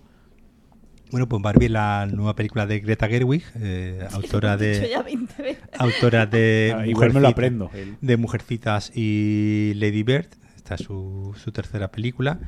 Y, pero es una película de Margot Robbie. Es decir, es una película, es un proyecto que Margot Robbie eh, llevaba muchos años. eh, y un poco, pues, es un proyecto de Warner, una película de Warner que tuvo Warner la mala idea de poner la fecha de estreno el mismo día que, que Oppenheimer. Es decir, Oppenheimer estaba ya el estreno en la fecha de estreno ya puesta desde hacía un tiempo y cuando pues eh, Warner estaba viendo las fechas que tenía en julio dijo pues el mismo, vamos a poner la Pu- ¿Puede que hubiese ahí algo de resquemor? sí bueno, por supuesto entonces fue, fue, fue un poco que, que bueno que al final es una cosa en la que eh, un poco hemos salido ganando todos, ¿no? Porque, bueno, al final, como se suele decir, ha triunfado el cine. Sí. Sí, ¿no? hemos Y- ido doblete todo. Claro, y hemos hecho doblete este fin de semana mucha gente y ya te hemos tenido uno de los fines de semana más taquilleros pre de números pre-pandemia, ¿no? Es decir, eh, El verdadero vencedor ha sido Yelmo. Claro, es decir, el verdadero vencedor han sido los cines, ¿no? Que, que han visto y bueno, y en general el cine, porque bueno, que la gente vaya al cine, pues siempre es algo y que la, y que haya películas que lleven a la gente al cine, siempre es positivo. El, esto es un alma de doble filo. El- la película, no todas las semanas, pues esto no es una película de Nolan donde todo es tan alto. Es decir, no todas las semanas puede haber una película evento que nos haga ir apasionadamente al cine. Es decir, la vida no es así.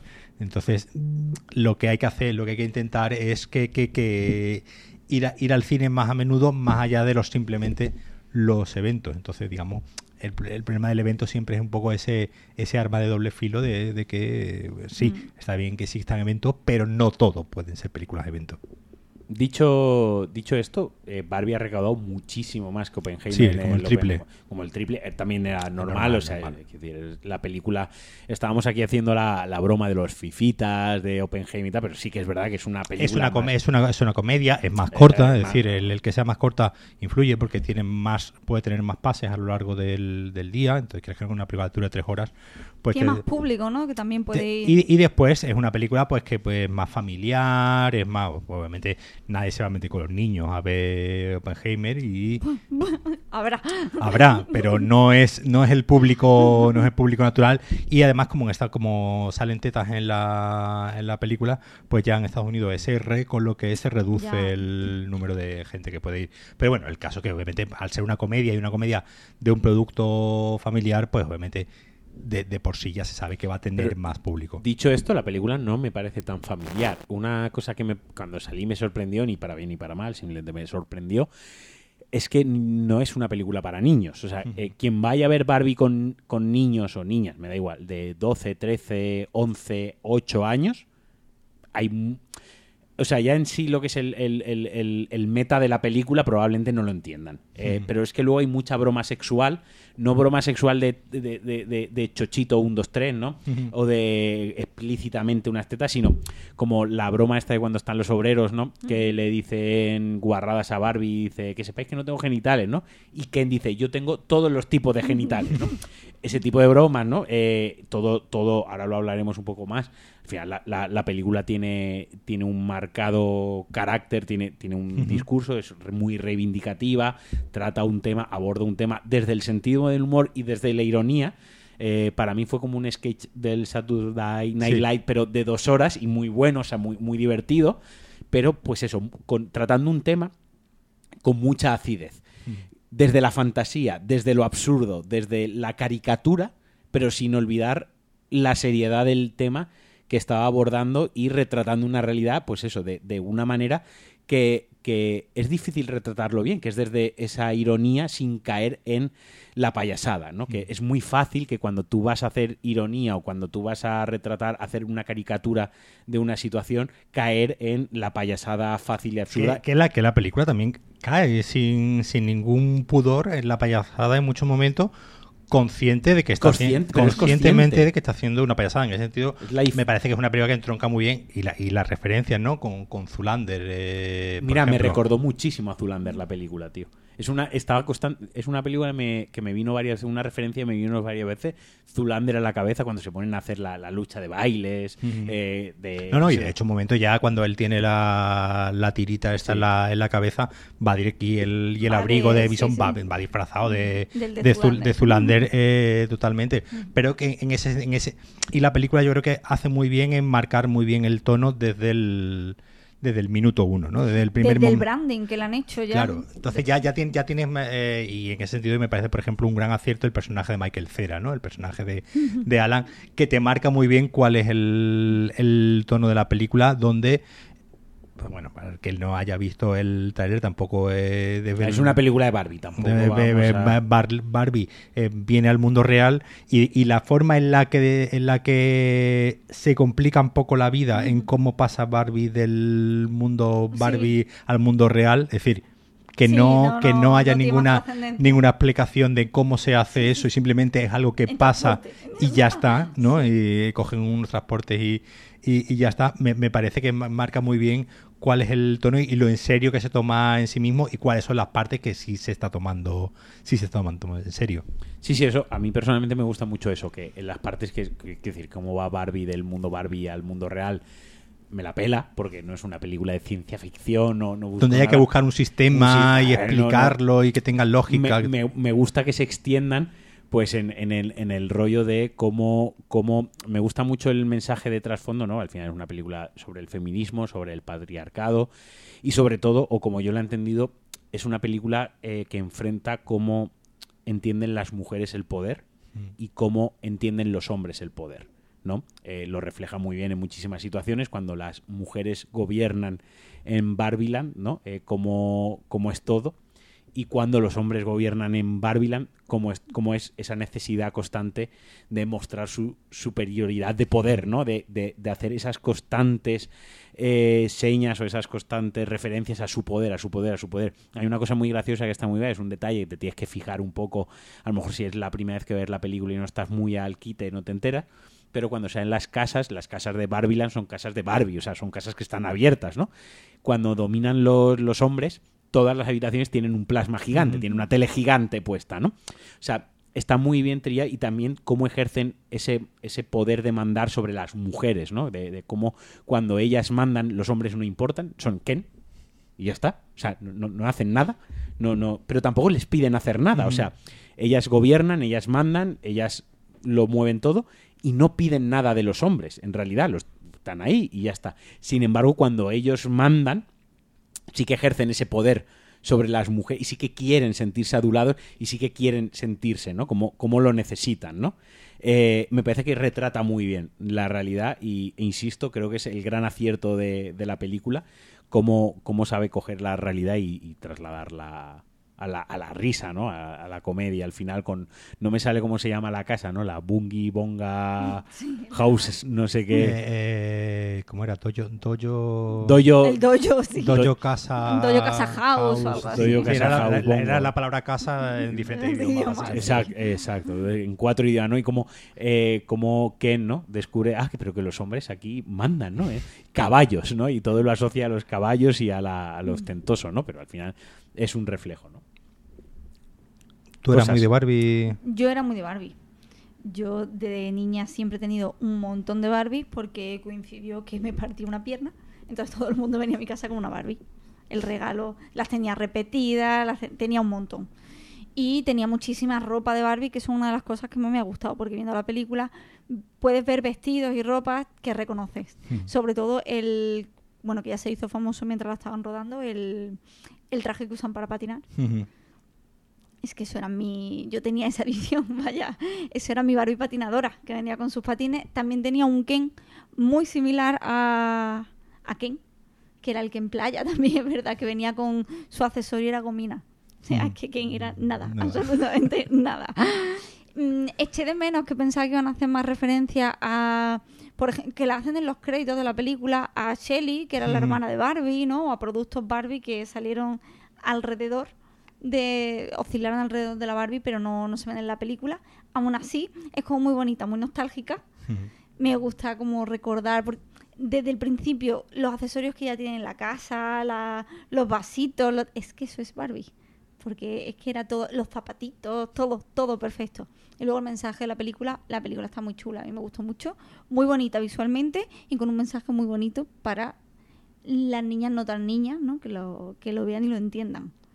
Sí, sobre todo yo creo que hay que, que poner a Barbie en el 2023. Es decir, Exactamente. que, hay un momento ¿no? en el que el personaje de la niña que aparece suelta ¿no? ese discurso Sí, sí, anticapitalista ¿no? De, de que Barbie representa un que es el que objetivo. siempre se ha mantenido y esta es como esta película la hace suya y le da la vuelta porque convierte el decir que alguien es una Barbie como algo malo aquí es algo bueno porque Barbie es la que lo sabe hacer todo lo puede hacer todo no necesita a nadie no necesita a quién y siempre antes siempre hemos visto eh, la figura de Barbie como una cosa superficial no como una muchacha muy guapa y absolutamente superficial y aquí le da la vuelta y yo creo que eso es lo bonito de la película que usa a Barbie como una muñeca que realmente podía hacer todo lo Muy- que pasa es que lo malinterpretamos como era guapa la- lo- La- nos liamos De hecho, hace una cosa muy guay que las Barbies sí que son. eh, no todas son normativas, no, no utiliza actrices normativas para representar todas las Barbie.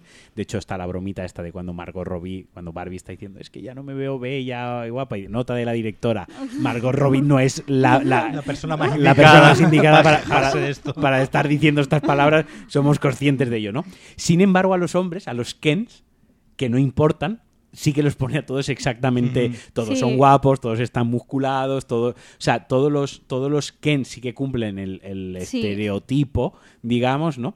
Sin embargo, las Barbies, eh, las Barbies no. Y eso confronta con lo totalmente lo que está diciendo Sandra, ¿no? Que siempre se ha tenido en la cabeza ese de la, la Barbie, ¿no? La, además la Barbie como la novia Barbie, ¿no? O Sí, esta es una mujer- Barbie, Esta ¿no? es una Barbie. Sí, sí, como algo despectivo. algo despectivo, peyorativo, ¿no? Eh, y lo rompe de esa manera diciendo, no, la Barbie es representa a muchas mujeres, sin embargo, fíjate, el Ken, eh, el Ken, ya está. O sea, aquí no Claro. hay más donde rascar, ¿no? Además, lo bueno es eso, que salen muchísimas Barbie de todo, de todo tipo, pero no se menciona. Nadie hace como referencia ni al peso de una ni a la raza de otra, sino simplemente pues se da por hecho que es normal que haya Barbies de todo tipo. Y no, no tiene más complicación. Y las Barbies, todas de todo tipo, hacen las mismas cosas que las otras Barbies. No hay como las Barbies A y las Barbies B, las de clase A y las de clase B. Entonces, Sí, la, la de Margot Robbie es la, la Barbie estereotípica, ¿no? La Que- típica, la, la llaman, la llaman la Barbie estereotípica, ¿no? Porque además es que lo clava, porque Claro. se parece un montón a la Barbie. Es muy, muy, muy, muy parecida. Y eh, bueno, Paco, algo más que. No, pues eso, es que una, una película que sobre todo es una película muy divertida, que, que dura ciento dura 110 eh, minutos, es decir, mm, dura la mitad ¿no? que, que Oppenheimer, es Ujú. decir, te da tiempo de ver dos veces Barbie mientras está proyectando Oppenheimer y eso pues bueno, es un valor eh, hoy en día el ver una yo hacía mucho tiempo en el que no me reía y ni veía tanto a una sala pasárselo también También. una película como no voy a ver las películas de Santiago Segura no no disfruto de ese de ese ambiente que sí sé que se produce pero te como consta, ¿no? pero como yo no lo voy a disfrutar no, lo- vo- no te lo han voy contado. me lo han contado es decir me consta es decir, a ver si, si el hombre lleva cinco años estrenando la misma película todo la- todos los veranos será porque la gente va Va a verla. va a verla y se lo pasará bien y se reirá mucho. Yo no soy el público, Mm. pero bueno, aquí con Barbie sí me he reído mucho y la verdad es que hacía mucho tiempo en el que no veía una sala de, reírse tanto y pasarlo tan bien y bueno, eso siempre es, Me- es difícil y es muy de agradecer. Eso sí, me pareció irónico, ¿no? Que una película con ese mensaje tan marcado feminista, donde le da tanto protagonismo a la mujer, al papel de la mujer y al, y al rol de la mujer en la sociedad actual, al final lo que más haya llamado la atención de la película es el hombre, Eh. el protagonista de la pero película. porque yo creo que la película hace, hace precisamente Es- muy, Pero hay un punto irónico ahí. No, claro, pero yo creo que po- po- porque, porque toma muy bien su propio mensaje de, de- de decir eh, Barbie es una, peli- es una película protagonizada por una mujer y por una chica, ¿no? Y por un personaje eh, femenino, pero no por ello, y antes no que hablábamos de, la- de las mujeres de Christopher Nolan, no por ello tenemos que dejar de lado los personajes masculinos, ¿no? Hay un momento en el que Barbie le dice, le pide disculpas, ¿no? ¿A qué Sí, por por decir?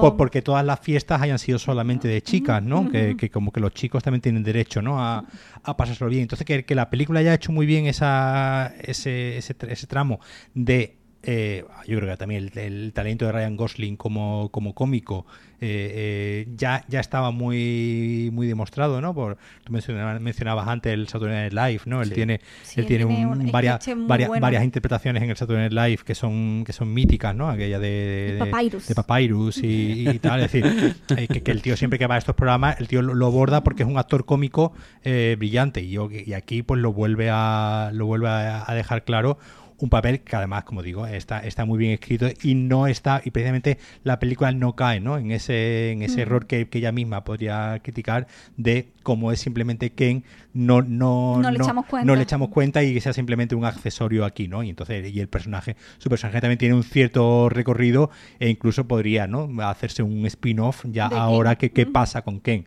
a partir del final de la, de la película, ¿no? A mí me, me gustó mucho la interpretación y yo me reí muchísimo con, Hmm, con. Ryan Además, Gosling. me parece una, una elección de casting muy acertada. Eh, Hmm. Se le reprochaba que era un poco mayor para hacer de Ken. Me parece una gilipollas absoluta. Me parece que tiene la, la edad perfecta para, para hacer- lo fácil hubiese sido poner un chaval joven, fornido, muy tal, muy llamativo. Pero ahí lo que importaba es que fuese un actor cómico Sí, Sí, sí, que fuera una- No hacía falta que estuviera, si recordamos, los Ken no estaban petados. No sé, los, yo tenía Action Mans. los petados eran los Action Man. Decir.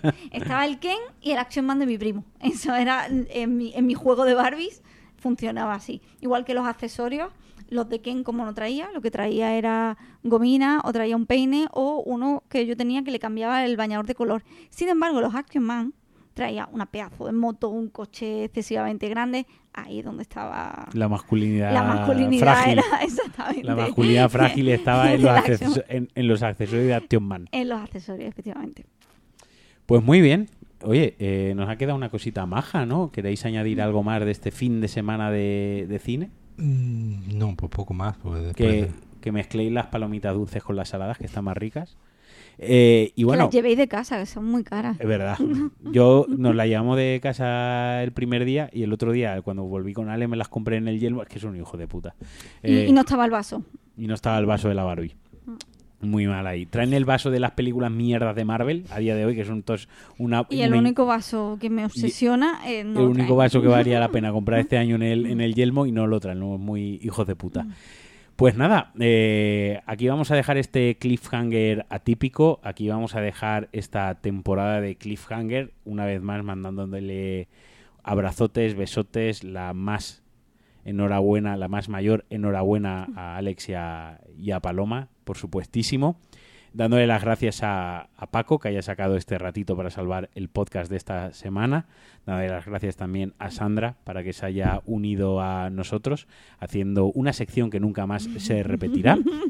Era difícil encarnar a, a Alex, a interpretar a Alex, pero te has metido en un registro.